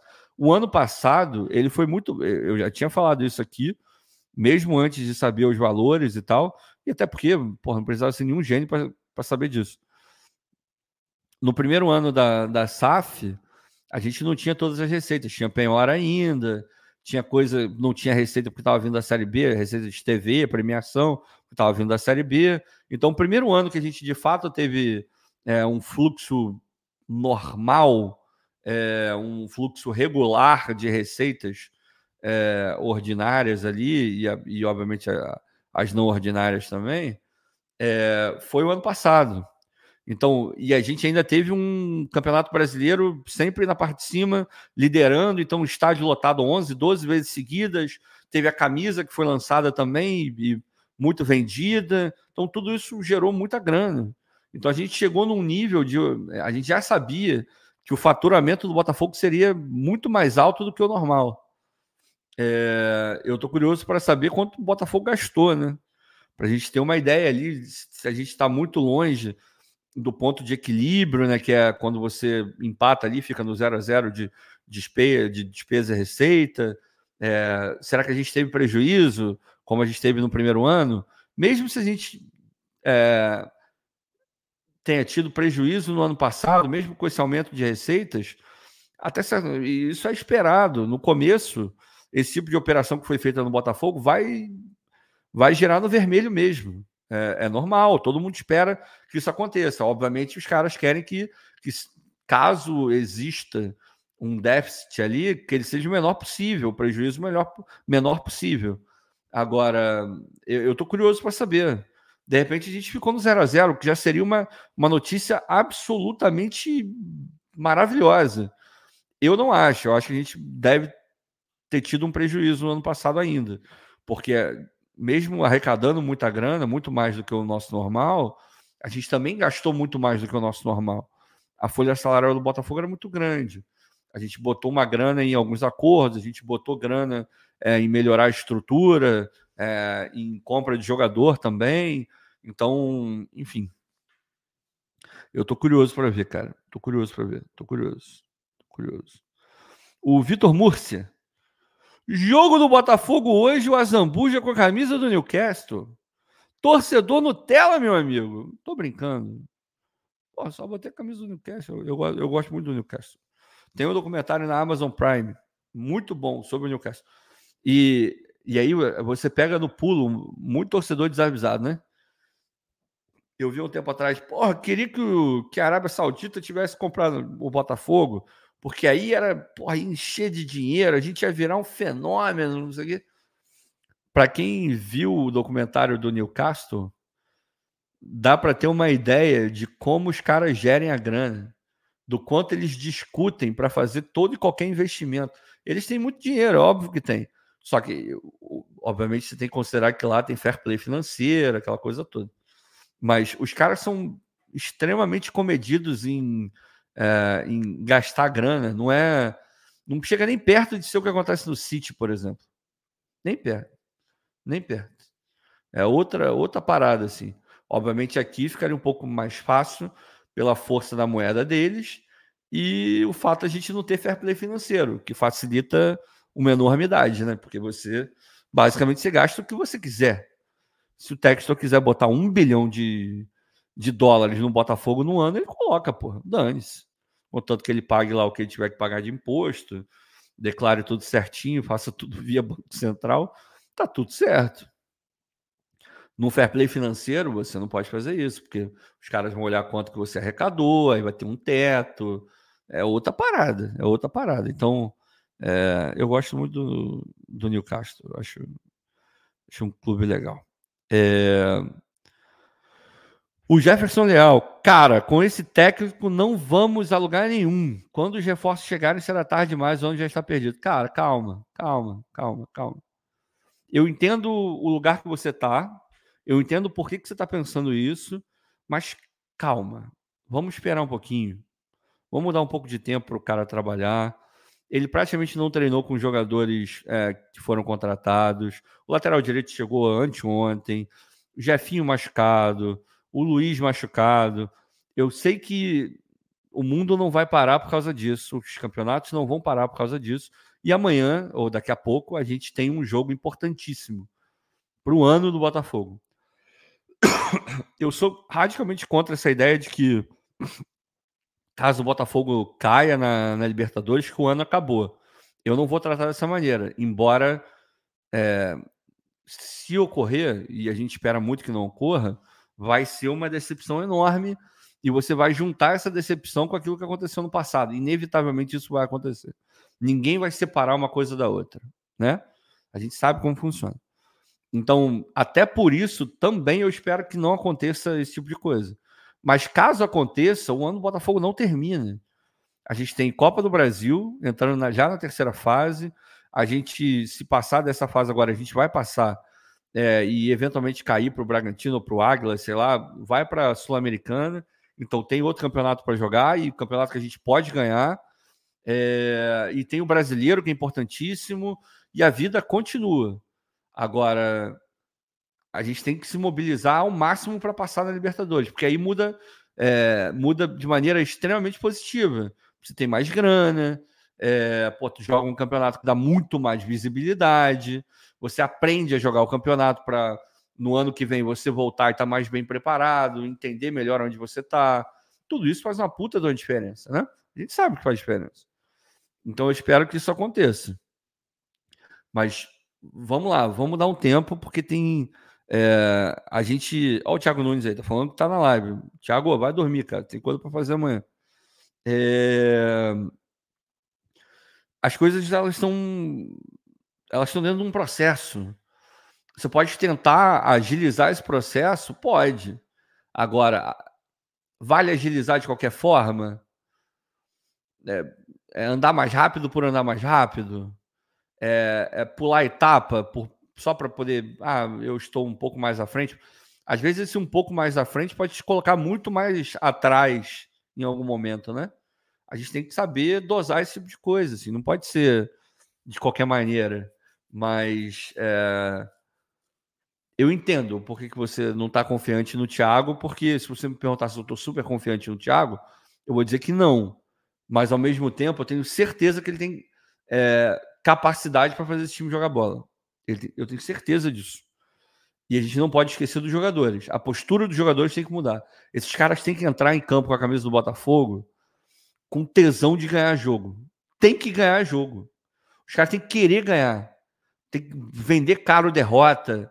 tem que, porra, meu irmão, é, honrar a camisa ao extremo. Quantas vezes a gente não falou que esse time do Botafogo, ano passado, se recusava a perder? Isso é brio, é mostrar que os caras se importam. Muito da conexão que foi criada entre a torcida e o, e o elenco, quando a coisa estava indo bem, veio desse lugar, de você olhar para o campo e você se sentir representado pelos caras que estavam jogando.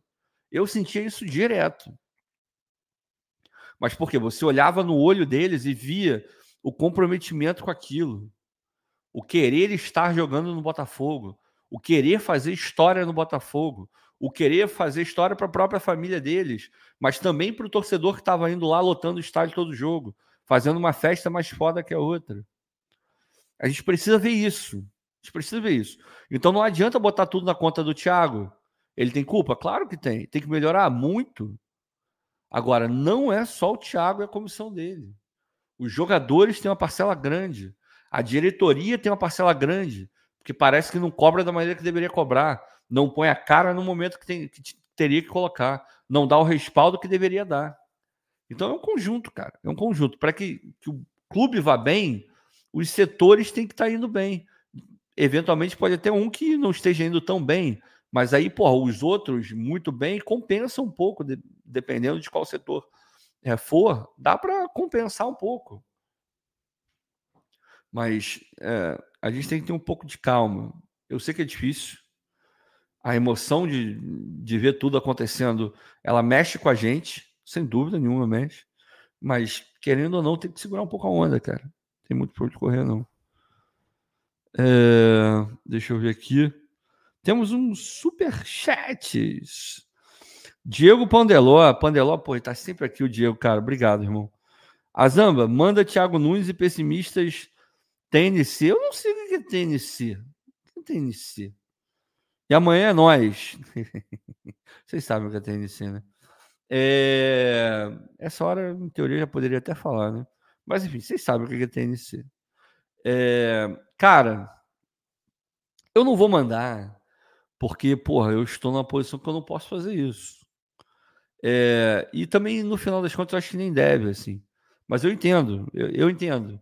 Da mesma forma que eu entendo o cara que é, tá otimista, eu entendo o cara que tá pessimista também. E no final das contas, todo mundo quer o bem do Botafogo, né? A verdade é essa. De, alguns de uma maneira diferente, alguns de uma maneira muito torta, mas na cabeça dele, ele tá fazendo aquilo pelo bem do Botafogo. Que é uma motivação extremamente genuína, né? Vocês vão concordar comigo. É, eu tô confiante para amanhã, cara. Quer dizer, daqui a pouco, né? 2x1 um, Botafogo. 2x1 um, Botafogo. 2x1. Um. A gente vai ganhar o jogo. Mas é isso aí, o Pandeló. Eu, eu te entendo. Tô, com, tô contigo em algum nível também. Obrigado pelo superchat, irmão. Tamo junto mesmo. É... O, o Bruno falando, Thiago Nunes fala como se fosse um comentarista, sem a menor responsabilidade pelo que aconteceu no passado. É, a responsabilidade dele é pequena, né? Mas não dá para ficar tirando o corpo fora dele, porque ele está vivendo o reflexo daquilo. Então não dá para tratar, não dá para tratar como se não fosse com ele. É com ele, pô. Virou um problema dele também. O, o Paulo Jean perguntando se eu tô confiante. Falei aqui, tô confiante. 2x1 um Botafogo. 2x1 um Botafogo. É, Felipe Tavares, estou pegando sono. Abraço e boa sorte no jogo do Botafogo. Tamo junto, Felipe. Felipe que é palmeirense. Tamo junto, cara. Sempre dando uma moral absurda. O Alvenegro de direita perguntando aqui: qual o seu palpite? Acabou que eu respondi sem querer, né? É, 2x1 um Botafogo amanhã. 2x1 um Botafogo. O Ângelo Ferreira, os salários de 2023 foram pagos. Então, tudo kit.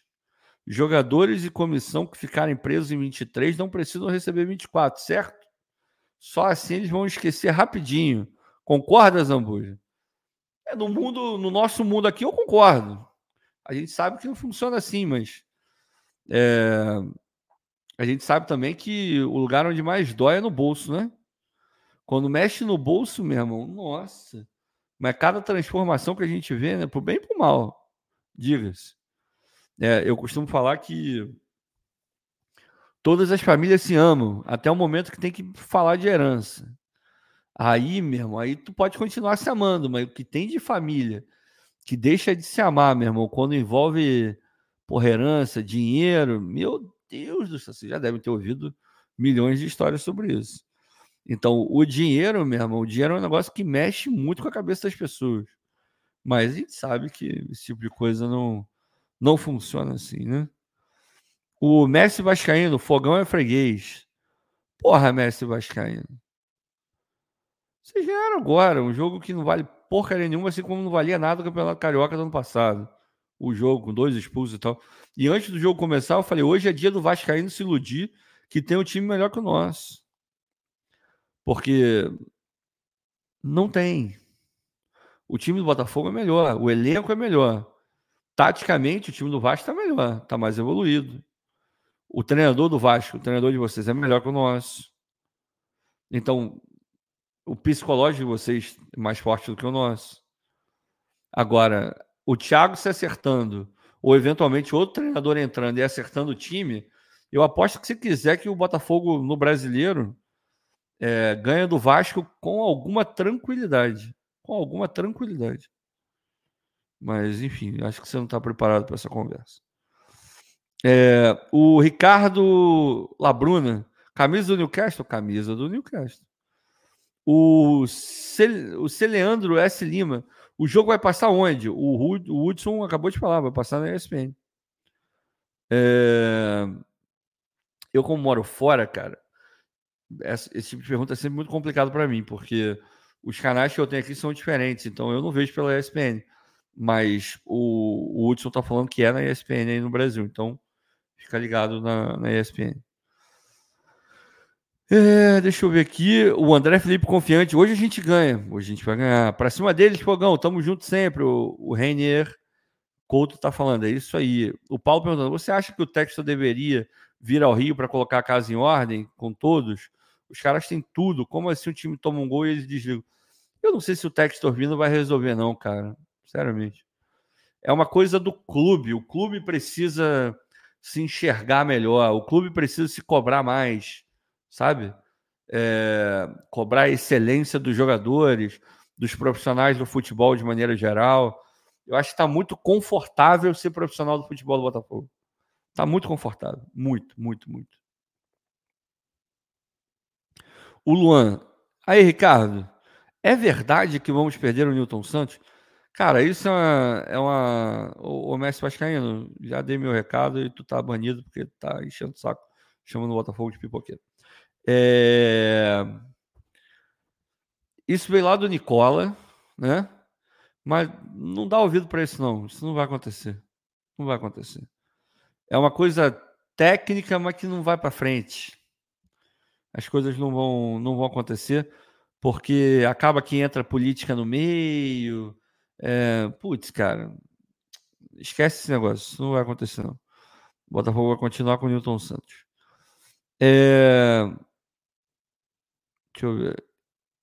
O, o Caio Barreto. Caio Barreto, putíssimo da vida. Mandou. Ah, não. Ele estava ele tava falando que era TNC.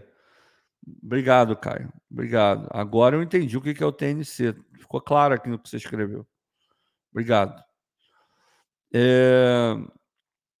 O Biras Experience, viu? Não estou sabotando você, não, irmão. Não estou não lendo, não estou deixando de ler os seus comentários. Né? Espero que amanhã você venha aqui na resenha do Vitor à tarde e fale: Ó, oh, o Ricardo ontem me deu moral. Azambuja, você vive no mundo da filosofia e tenta ludibriar o torcedor. Já estou me arrependendo de ter lendo, mas enfim. Cara, passe a realidade verdadeira do Botafogo. Podem contratar o Carlo Ancelotti que o Botafogo não muda. Pô, irmão, eu discordo de tu, cara. Discordo, discordo de você. Discordo. Uma hora esse negócio tem que mudar. Eu acho sim que o Botafogo, que o Textor tinha que contratar profissionais. Botei isso no Twitter hoje também profissionais que entendam o futebol brasileiro, que saibam ganhar dentro do futebol brasileiro, tanto dentro quanto fora de campo, porque o futebol brasileiro ele é jogado dentro e fora de campo. A gente viu o que aconteceu com o Vasco. Fizeram a pressão do cacete e o árbitro chegou na hora lá, meu irmão. Expulsão que era para ter sido não foi. E o mesmo jogador que era para ter sido expulso, porra, sofreu um pênalti dois minutos depois. Botaram pressão, queriam um árbitro, porra, de Nárnia, é, transferir jogo. Porra, meu irmão. A gente sabe que futebol se ganha fora de, fora de campo também. A gente sabe quem tá lá no Vasco agora. O mesmo cara que no brasileiro do ano passado, no jogo do apagão, deu um nó tático no Mazuco. O cara, porra, o jogo era no Newton Santos e parecia que quem tava mandando em tudo era o Matos. Não, a gente já viu aqui o regulamento de não sei o que, a gente está falando, já mandei um, um ofício, um telefonei para a CBF e não sei o que, e o Mazuco lá assim, ó, do lado dele, assim. Porra, meu irmão, tá de sacanagem, né? Então, a gente precisa de profissional, não estou falando que tem que ser o Matos, mas a gente precisa de gente que entenda de futebol e de futebol brasileiro, porque é outra categoria. Existe o futebol e existe o futebol brasileiro. Coisas que acontecem no Brasil, que só quem está dentro entende. Sacou? As malandragens, o pulo do gato, é, a hora de falar é a hora de não falar, com quem falar, onde falar. Vocês sabem o que eu estou falando. O futebol brasileiro, infelizmente, é cheio desse tipo de coisa. Então tu tem que saber jogar o jogo. A gente já perdeu, porra, queda de braço com a Ferge. Lembram disso, né? Pré-temporada dos Estados Unidos, não sei o quê. Por quê? Porque o Botafogo foi pro jogo sem saber jogar o jogo, pô. Aí tu olha, são as mesmas pessoas que estavam lá e estão agora. Entende? É... Temos mais um super chat. Obrigado. Celeandro S. Lima. Vamos voltar classificados amanhã. 4 a 0 Asa. Olhando. Deus te ouça e os anjos digam amém. 4 a 0 seria lindo pra gente. Lindo, lindo. Mas aí entra aquela coisa da gente saber jogar o, a competição, saber jogar o mata-mata. Se a gente vem de lá com o resultado, sei lá, um empate, já é, já é dentro das circunstâncias, já é positivo, principalmente por altitude, aquela coisa toda. O Boca chega na final da, da última Libertadores empatando todos os jogos de mata-mata, cara. Todos os jogos. E levou o jogo contra o Fluminense para prorrogação. Dificultou a vida do Fluminense no Maracanã. Então dá para fazer, a gente tem que ser muito inteligente na hora de jogar. Agora é óbvio, se puder meter 4 a 0 nos caras, pô, aí excelente. Melhor, melhor dos mundos. O Diogo Santos, cadê o careca? Não tenho a mais vaga ideia. Não tem. A mensagem que eu mandei chegou. Deixa eu ver se ele respondeu. Respondeu nada. Ele deve estar dormindo, cara. Pode apostar que ele dormiu. Pode apostar. A Luna e a Aline devem, já deviam estar dormindo, porque estava tarde.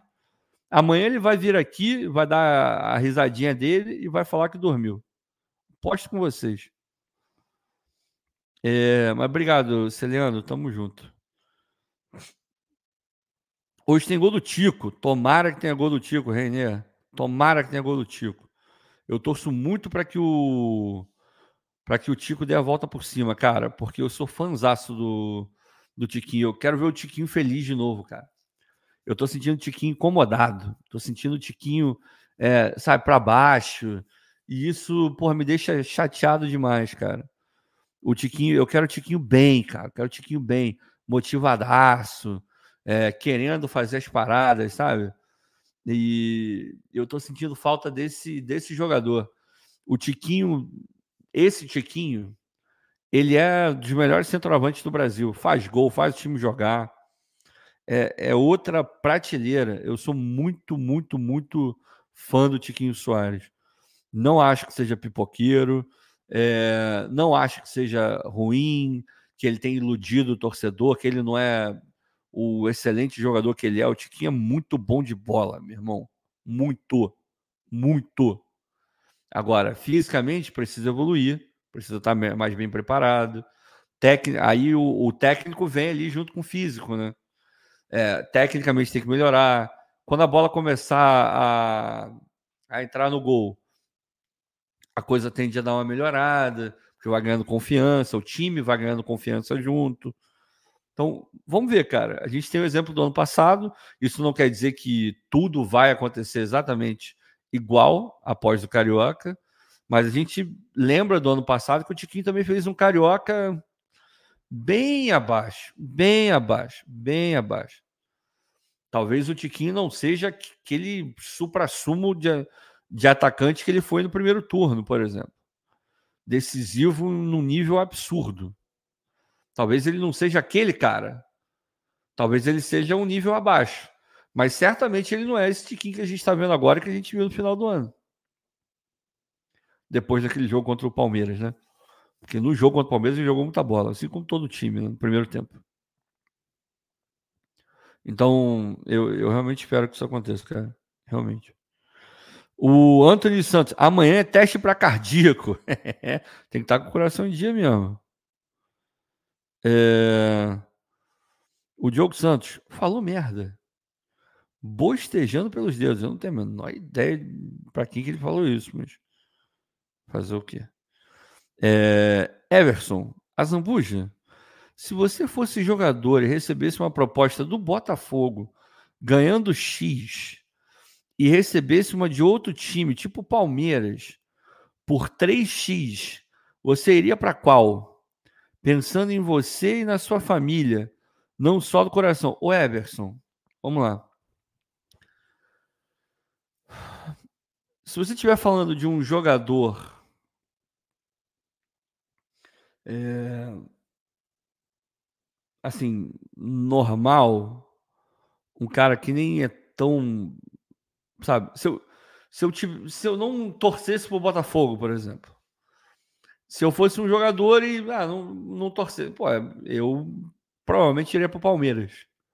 Sem pensar muita, muita coisa. Se eu confio no meu potencial. Eu, sabendo como o Palmeiras é, roda muito elenco. Roda muito elenco.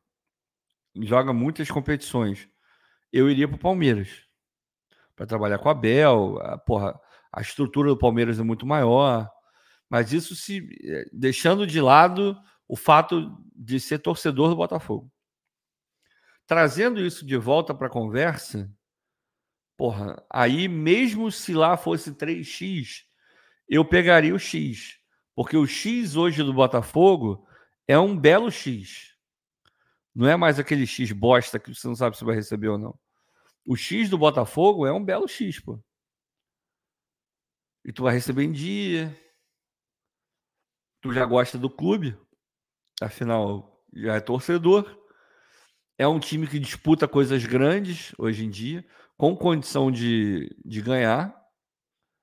Então, trazendo o elemento torço para o Botafogo, eu iria para o Botafogo. E vou te falar, se o Botafogo não fosse atrativo, dependendo do momento de carreira, eu não iria para o Botafogo só para só porque torce, porque eu torço para o Botafogo, porque aí entra o que você falou, você tem que pensar na tua família no final das contas, né? Agora, esse Botafogo de hoje, putz, iria tranquilamente. Peçanha, fregueses. Tá bom. É, o Cristiano, Aurora é horroroso. Tomara. Penchel, Opa! O Paulo Jean faz 4 a 0 lá e pipoca no Newton. Porra, não sei nem por que eu li o Paulo. Porra! Pessoal infarto. Não faz isso, não. Tem, tem gente que morreu ano passado mesmo. Pelo que aconteceu de infarto, inclusive. Mas, porra, pra que, que eu fui ler, cara, essa zica aí? Foi zica reversa. Pronto, vamos botar assim. Zica reversa. O, o Gandhi está falando que tem que trazer líderes de todas as religiões para benzer o Newton Santos. Sinceramente, eu não, não, não me oponho, não. De verdade. Sérgio Adolfo. Bom dia, Ricardo. Bom dia, Sérgio. Tamo junto. É, o Marco Antônio Rodrigues. Excelentes comentários. Mazuco e Thiago, temos que torcer por eles, mas precisávamos de pessoas mais firmes do futebol. É isso. É isso. Não são os melhores, não são os ideais, não são aqueles que a gente gostaria de ter no Botafogo agora. Mas o fato é que lá estão, né? Então, o que nos resta é cobrar e torcer para que as devidas é, cobranças sejam feitas a eles, né, por, é, pelo Textor, enfim, para que os resultados positivos venham, para que o melhor seja feito sempre, né? Errar uma hora ou outra, tu vai errar, não tem jeito, ninguém acerta 100%. Agora, a gente está tendo erros que são erros muito básicos em alguns momentos. E isso me irrita profundamente. E erros básicos e repetidos, que aí termina de me irritar mais ainda. E a gente tem visto isso. E no final das contas, os caras são recompensados com é, renovações de contrato, como foi com o Mazuco agora, por exemplo. É, enfim. O Eduardo Toches. A Zambuja, sou seu fã. Obrigado, cara. Eu realmente ainda não. É, pode parecer maior papinho, é, mas não é, é verdade mesmo. Eu ainda não me acostumei muito com isso, não. Essa coisa de, tipo, eu, sei lá, alguém ser meu fã, sabe? É, eu realmente não acostumei com isso. Mas, de fato, alguns existem, né? E algumas pessoas já falaram, assim como você está falando agora. E eu fico extremamente feliz, cara. É, porque, pô, é sinal de que o que eu estou falando faz sentido para alguém. E, no final das contas, é por isso que a gente está aqui. Se não fizesse sentido para ninguém, não ia ter audiência, não ia ter ninguém vendo e a gente não ia poder bater um papo, né? Como a gente está fazendo aqui agora. Então eu fico felizão, cara. É, por favor, continue trazendo lucidez para a nossa massa botafoguense. Precisamos de gente como você. É, como o Vitor não precisa, não. Mas é, muito obrigado. Muito obrigado pela, pela moral, Eduardo. E você é membro aqui do canal, pô, tá ajudando ainda mais. É, eu fico lisonjeado, de verdade. A Zambuja, amanhã é 3 a 0 pode anotar, tá anotado. Ricardo Timbó. Quase Timbu, o Náutico, né? Eu tenho uma camisa do Náutico, inclusive. E, e tá escrito Timbu, uma camisa muito bonita. E eu tenho uma camisa do Náutico também, camisa de jogo Náutico, é uma camisa da marca própria do Náutico, uma camisa bem bonita, inclusive. É... O Diogo falando que foi por um comentário infeliz. Eu percebi, eu percebi, eu percebi. Eu percebi. Tiago. Boa noite, Zambuja. Sou fã do seu trabalho. mais um, rapaz. Olha, acho que estão todos aqui nessa live hoje. É, tra... Do seu trabalho. Gostaria de um dia te conhecer pessoalmente e o Careca também. O Vitor não precisa. Não, não precisa. Pessoa, ele só não é mais detestável que o Diogo Simas. Esse é Porra, pior espécie de ser humano, assim, um negócio pavoroso. Pior pessoa que eu conheço. Mas é... É, é, é tudo brincadeira, tá, gente?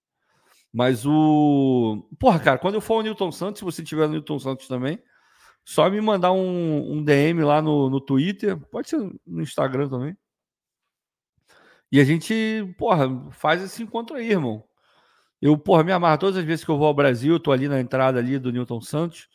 Pô, a galera vem falar comigo. É curioso, né? Porque às vezes a pessoa vem falar comigo. Fala aí, Zambuja, beleza? Como é que tá? Não sei o quê. E eu não faço a mais vaga ideia de qual é o nome daquela pessoa. Aí a pessoa se apresenta, às vezes eu, putz, é o cara do canal, porque a, a, foto é muito pequenininha, né? Às vezes o cara usa um avatar e tal. E a gente não sabe, vem falar com a gente, pô, eu sou fulano de tal beleza, cara, tá sempre aqui na live. Então é, é um dos melhores momentos, assim, cara, de verdade, de verdade mesmo. E não é média, não, é verdade. É... O Felipe Renan, só quero saber até quando vão esperar pelo Tiquinho do ano passado. Gosto muito dele, mas acho muito difícil ele fazer o que fez ano passado, o que fez ano passado lá no primeiro turno. Felipe, eu também gostaria de ter o, o Tiquinho na forma dele mais é, refinada o mais rápido possível.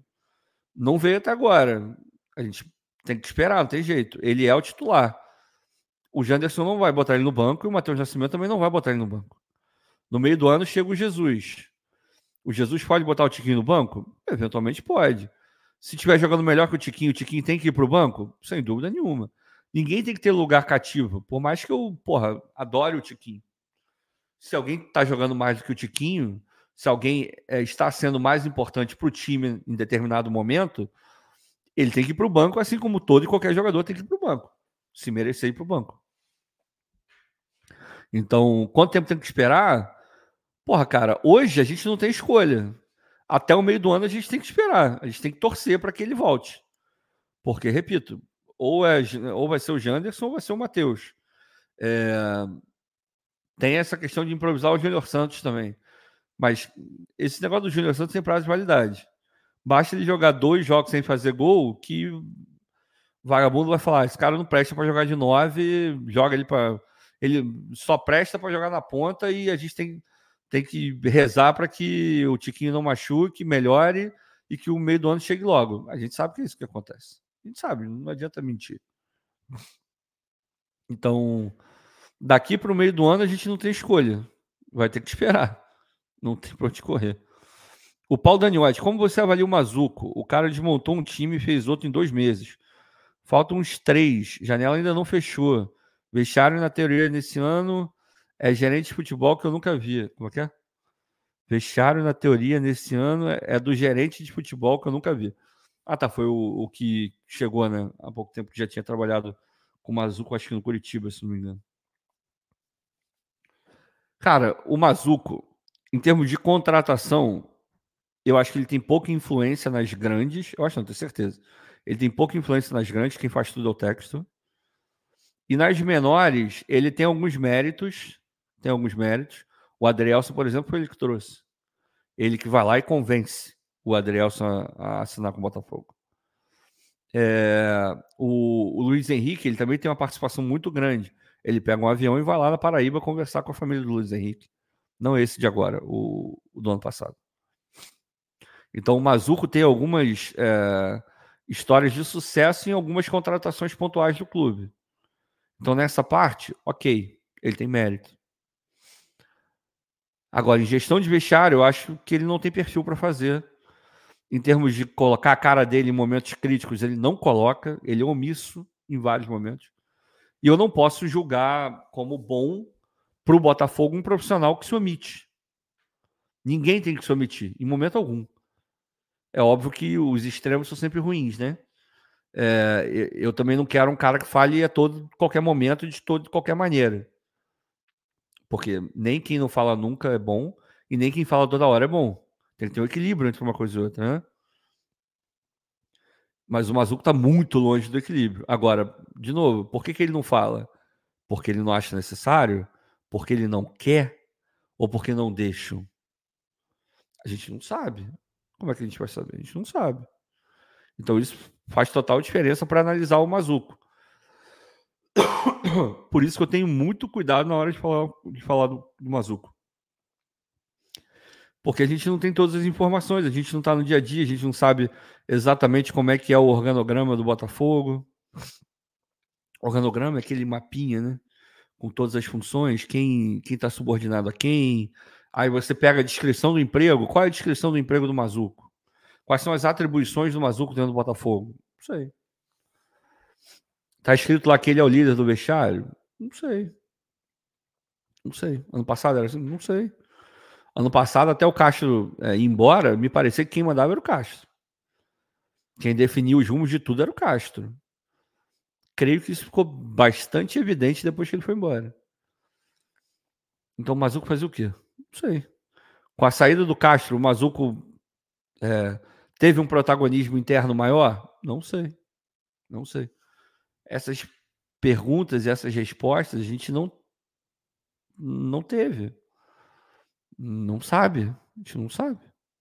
E eu também nunca vi em coletivo nenhum ninguém perguntar sobre isso, assim. Eu sei que geraria uma, um certo mal-estar, mas, porra, uma das perguntas que eu faria numa coletiva é perguntar para qualquer treinador. Para qualquer treinador lá do eh, que esteja ocupando a cadeira do Botafogo em determinado momento em momento principalmente de crise, né? Porque no momento bom, enfim, não precisa fazer esse tipo de pergunta, mas é, ano passado, por exemplo, no Carioca, eu teria perguntado para o Castro: Castro, você acha que, que você recebe todo o respaldo é, possível e necessário do departamento de futebol? É, porque nesse momento de crise, o único rosto que, que fala com o torcedor é, é o seu. Será que não falta um, um contato um pouco maior por parte do departamento de futebol? Eu nunca vi ninguém perguntar isso. Na minha visão, essa pergunta não é desrespeitosa, é, mas a gente sabe que no futebol tem muito melindre, né? Então, de repente, dentro do Botafogo, olhariam torto para a pessoa que fizesse esse tipo de pergunta. Porque, querendo ou não, deixa o, o, o treinador numa situação é, complicada, né? Porque se ele se de fato houver um problema, se de fato ele não se sentir é, com, apoiado, se ele não sentir o suporte e ele quiser falar isso, vai pegar mal. Provavelmente você teria uma, uma resposta meio política ali, meio, ah, meio tangenciada. Talvez por isso nunca tenha havido esse tipo de pergunta, mas era uma pergunta que eu sempre, eu sempre quis fazer. E eu nunca vi ninguém fazer. É, talvez por aquilo que eu falei, medo de, de, ser mal visto no clube, ser vetado de alguma, de alguma coletiva, não sei. Não sei como é que funciona esse negócio. É, o Eric da Biqueira. Azambuja, confirma a hora aí. Pô, aqui nesse momento são 10h26 da noite. 10h26. O, o Bey, camisa foda. É, o Newcastle faz camisa bonita, né? Muito foda. É, deixa eu ver aqui. Azamba, como é que você, um cara que mora num bairro nobre da Inglaterra, tem amizade com uma figura odienta como o Vitão? Nem tudo na vida a gente tem controle 100%, né? É, a gente acabou estudando na mesma escola, a gente jogava bola junto. A gente torcia pro Botafogo, a gente torce pro Botafogo acabou que a vida nos aproximou. Não que eu quisesse isso, não que eu tenha buscado isso, mas acabou que no final rolou, cara. E aí a gente segue os desígnios de Deus, né? Tinha que ter esse encontro aí e a gente segue até hoje, mas não que eu goste disso, não que eu tenha procurado, de fato não, não houve essa procura. Mas eu, eu também reconheço, é, é curioso né, ver essa amizade tão é, duradoura e forte entre uma pessoa tão elegante e, e garbosa quanto eu e o Vitor, que claramente não está nesse, nesse mesmo nível, né? Mas, enfim, ele, ele se esforça. É, isso é interessante. É, o Danilo Lima, a Zambuja, o Vitor me bloqueou ano passado só porque eu falei que o Botafogo era cabaço contra a portuguesa no Carioca. Não entendi nada ainda. Porra, Danilo, aí tem que falar com o Vitor, né? Porque, pô, se ele te bloqueou, ele tem os motivos dele lá, né? Aí ele poderia te explicar. Agora, o porquê eu não sei. E foi só isso que tu falou mesmo? Tu falou desse jeitinho aí, bonitinho e camarada? Porque, pô, conhecendo o Vitor do jeito que eu conheço, embora não seja um lord como, como eu, ele, porra, ele não faz qualquer coisa de qualquer jeito. Tem que ver aí. Se tu falar que foi exatamente desse jeito que tu falou aí, eu acho estranho. É... Texto proíbe, proíbe todo mundo de dar entrevista, o Cristiano tá falando. Eu não sei se ele proíbe, cara. Eu não sei se ele proíbe, mas pode ser que ele, que ele não goste muito, né? É... Deixa eu ver aqui. O, o Joab, pô, não, achei Joab. Se não foi, me perdoa. É, como você acha que o time irá agir se sair perdendo no placar amanhã? Esse é o meu medo. Se o gol do Sá fosse válido, é, com 2 a 0 não teríamos perdido para o Vasco. Mas tomando empate já desanda a cabeça. Cara, se eu disser que isso não é uma preocupação, é mentira. Como o Botafogo vai se sair caso fique atrás do placar amanhã? ou, ou melhor, daqui a pouco, eu não tenho ideia. Eu espero que reaja bem, porque, porra, a gente não está falando de um time de garotos, né?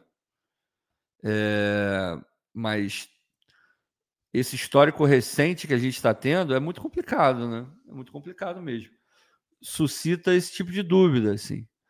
Mas é Libertadores, os caras sabem a importância desse, desse campeonato de maneira geral, e para o clube, eu espero muito que eles entrem ligados amanhã, sabe? Muito, muito, muito. Eu tenho para mim que o Thiago vai botar aquilo que seria é, o time mais experiente possível, mesclando com, com qualidade que a gente tem no momento. Então eu acho que ele vai, ele vai entrar, obviamente vai ser o Gatito, vai entrar o Damien, vai entrar o, é, o Halter e o Barbosa. No lado esquerdo, acho que ele vai manter o Hugo. Tudo bem que tem essa questão da experiência que eu falei, mas o, o Marçal ele tá voltando de lesão, sem ritmo, toda hora que entra machuca, vai jogar na altitude, jogo valendo a Vera, os caras vão querer fazer o resultado lá, então acho temeroso colocar o o, o Marçal, eu acho que ele não vai fazer isso. Não vai fazer isso. É, aí no meio, no meio eu tenho minhas dúvidas. Eu tenho minhas dúvidas. Eu não sei se ele vai começar com Marlon, Tietchan e Eduardo. Eu não sei. Eu realmente não sei. Não me surpreenderia se ele viesse ali com Danilo, montar um meio-campo assim um pouco mais postado, um pouco mais com algum nível de, de pegada um pouco maior. Tudo bem que a gente sabe que não é muito forte, né, do Botafogo. Uh... Bom, foi. É... Então, eu não sei o que, que ele vai fazer, tá? Eu realmente não sei o que ele vai fazer. Na ponta, na ponta direita, eu acho que ele vai de Júnior Santos. Acho que ele vai de Júnior Santos. É... Na esquerda, ele vai de Vitor Sá. E no meio, ele vai de Tiquinho. Esse eu acho que é o time que ele vai botar amanhã. Agora, me surpreenderia se ele botasse o Savarino? Não. Não. Não, não me surpreenderia. Mas eu acho que esse vai ser o time que ele vai botar. E até porque a gente tem que ter peça no banco também, né, para repor e tal. É... Eu não acho que a gente ganhe muito com o Eduardo vindo do banco, por exemplo. Porque fisicamente ele está um pouco abaixo, aí até entrar no ritmo do jogo, altitude seria complicado. Acho que acho que já vai começar logo com o Eduardo, sabe? É, e se tiver que trocar, ele, ele coloca, sei lá, ou o Savarino para cair por ali, enfim, eu não sei o que ele vai fazer. Eu acho que esse vai ser o time, né? E, e esse time tem totais condições de jogar bola, cara. Totais condições de jogar bola. Totais, totais. É, vamos ver aqui. O Wesley Monteiro, sou vascaíno, mas sem maldade. Se passar da fase de grupo, já podem comemorar. Wesley, de coração, de coração, de verdade mesmo. A gente acompanha mais o Botafogo, né, do que você, certamente. Eu sei que pode parecer o que eu vou falar agora, pode, parecer um maior clubismo sinistro. Mas confie em mim que não é, tá? Confie, eu juro por Deus que eu não estou sendo clubista ao falar isso que eu vou falar agora. É... Esse time do Botafogo, com o elenco que a gente está montando, se o treinador for bem, ou se não for bem e botarem um treinador melhor do que ele e encaixar, esse time do Botafogo briga na parte superior da tabela do brasileiro com toda certeza do mundo. Tá? O time que você viu jogar agora contra o Vasco, nesse fim de semana, é um time que está pouco treinado, mal treinado, desfalcado e ainda com a cabeça meio zoada. E mesmo com tudo isso que eu acabei de falar, esse time jogou melhor que, que o Vasco em vários momentos. Saiu na frente, poderia ter feito dois, três. No segundo tempo, mesmo em algum momento, o Vasco jogou melhor, mas o Botafogo teve chance de fazer gol, mesmo nos momentos que o Vasco estava melhor. Então, é um cenário muito parecido com o cenário que foi no ano passado, onde o Vasco ganha de 2 a 0 do Botafogo e acha que tem um baita de um time, um elenco. E, por ignorando que eram dois a mais para o Vasco, que o Vasco só faz o gol aos 15 minutos do segundo tempo, quando o Botafogo já estava jogando com dois a menos. E no final do ano, e, e, lá eu falava a mesma coisa que eu estou falando agora. O final do ano vocês viram como é que foi, né? O Botafogo deu muito mole, Pô, o Vasco brigou para não cair o campeonato inteiro. O Vasco vai lutar para não cair esse ano? Não sei, acho que não. Agora, o elenco do Vasco é muito, mas muito distante do elenco do Botafogo. De coração, assim, de coração. Em termos de elenco, o Vasco é a quarta força do Rio de Janeiro. E assim, bem destacado, tá? Bem destacado. Agora, a parte boa de vocês é que tem o Ramon lá. O Ramon é muito bom treinador, cara. O Ramon acertou defensivamente o Vasco. Isso pode ajudar. E tem jogadores interessantes. Não me entenda mal, não tô falando que o time do, do Vasco é só de bagre, não, tá? Tem bons jogadores ali. Pô, o Paê voltou fininho agora. Se der liberdade, ele vai resolver o jogo. Ele vai resolver o jogo. Pô, tem o Piton, que é um bom lateral. É, chegou agora o Esforza, que é bom jogador. No pré-olímpico mostrou que ele é bom jogador. O, o argentino. O Verrete faz gol lá na frente, né? Tinha o Peck, agora não tem mais. Perdeu o Paulinho também, que é difícil. Né?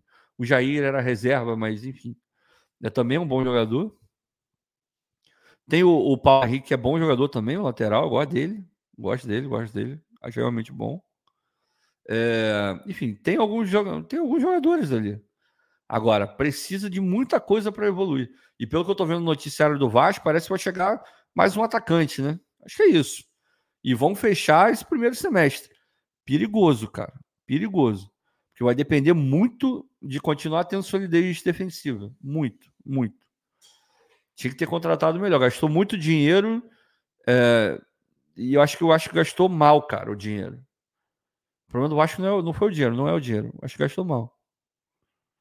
Agora, a grande diferença do clássico, esse de agora, foi o banco de reserva, que um tinha o Ramon e o outro tinha o Thiago. E o Ramon é muito melhor que o Thiago. E a atitude dos jogadores do Vasco, que os caras entram para ganhar todo jogo. Vai ter que brigar, vai ter que jogar no limite, mas isso é muito foda dos jogadores do Vasco. Coisa que a gente não tem no Botafogo. Infelizmente a gente não está vendo. A gente viu isso ano passado, no começo, né? No primeiro turno, por exemplo.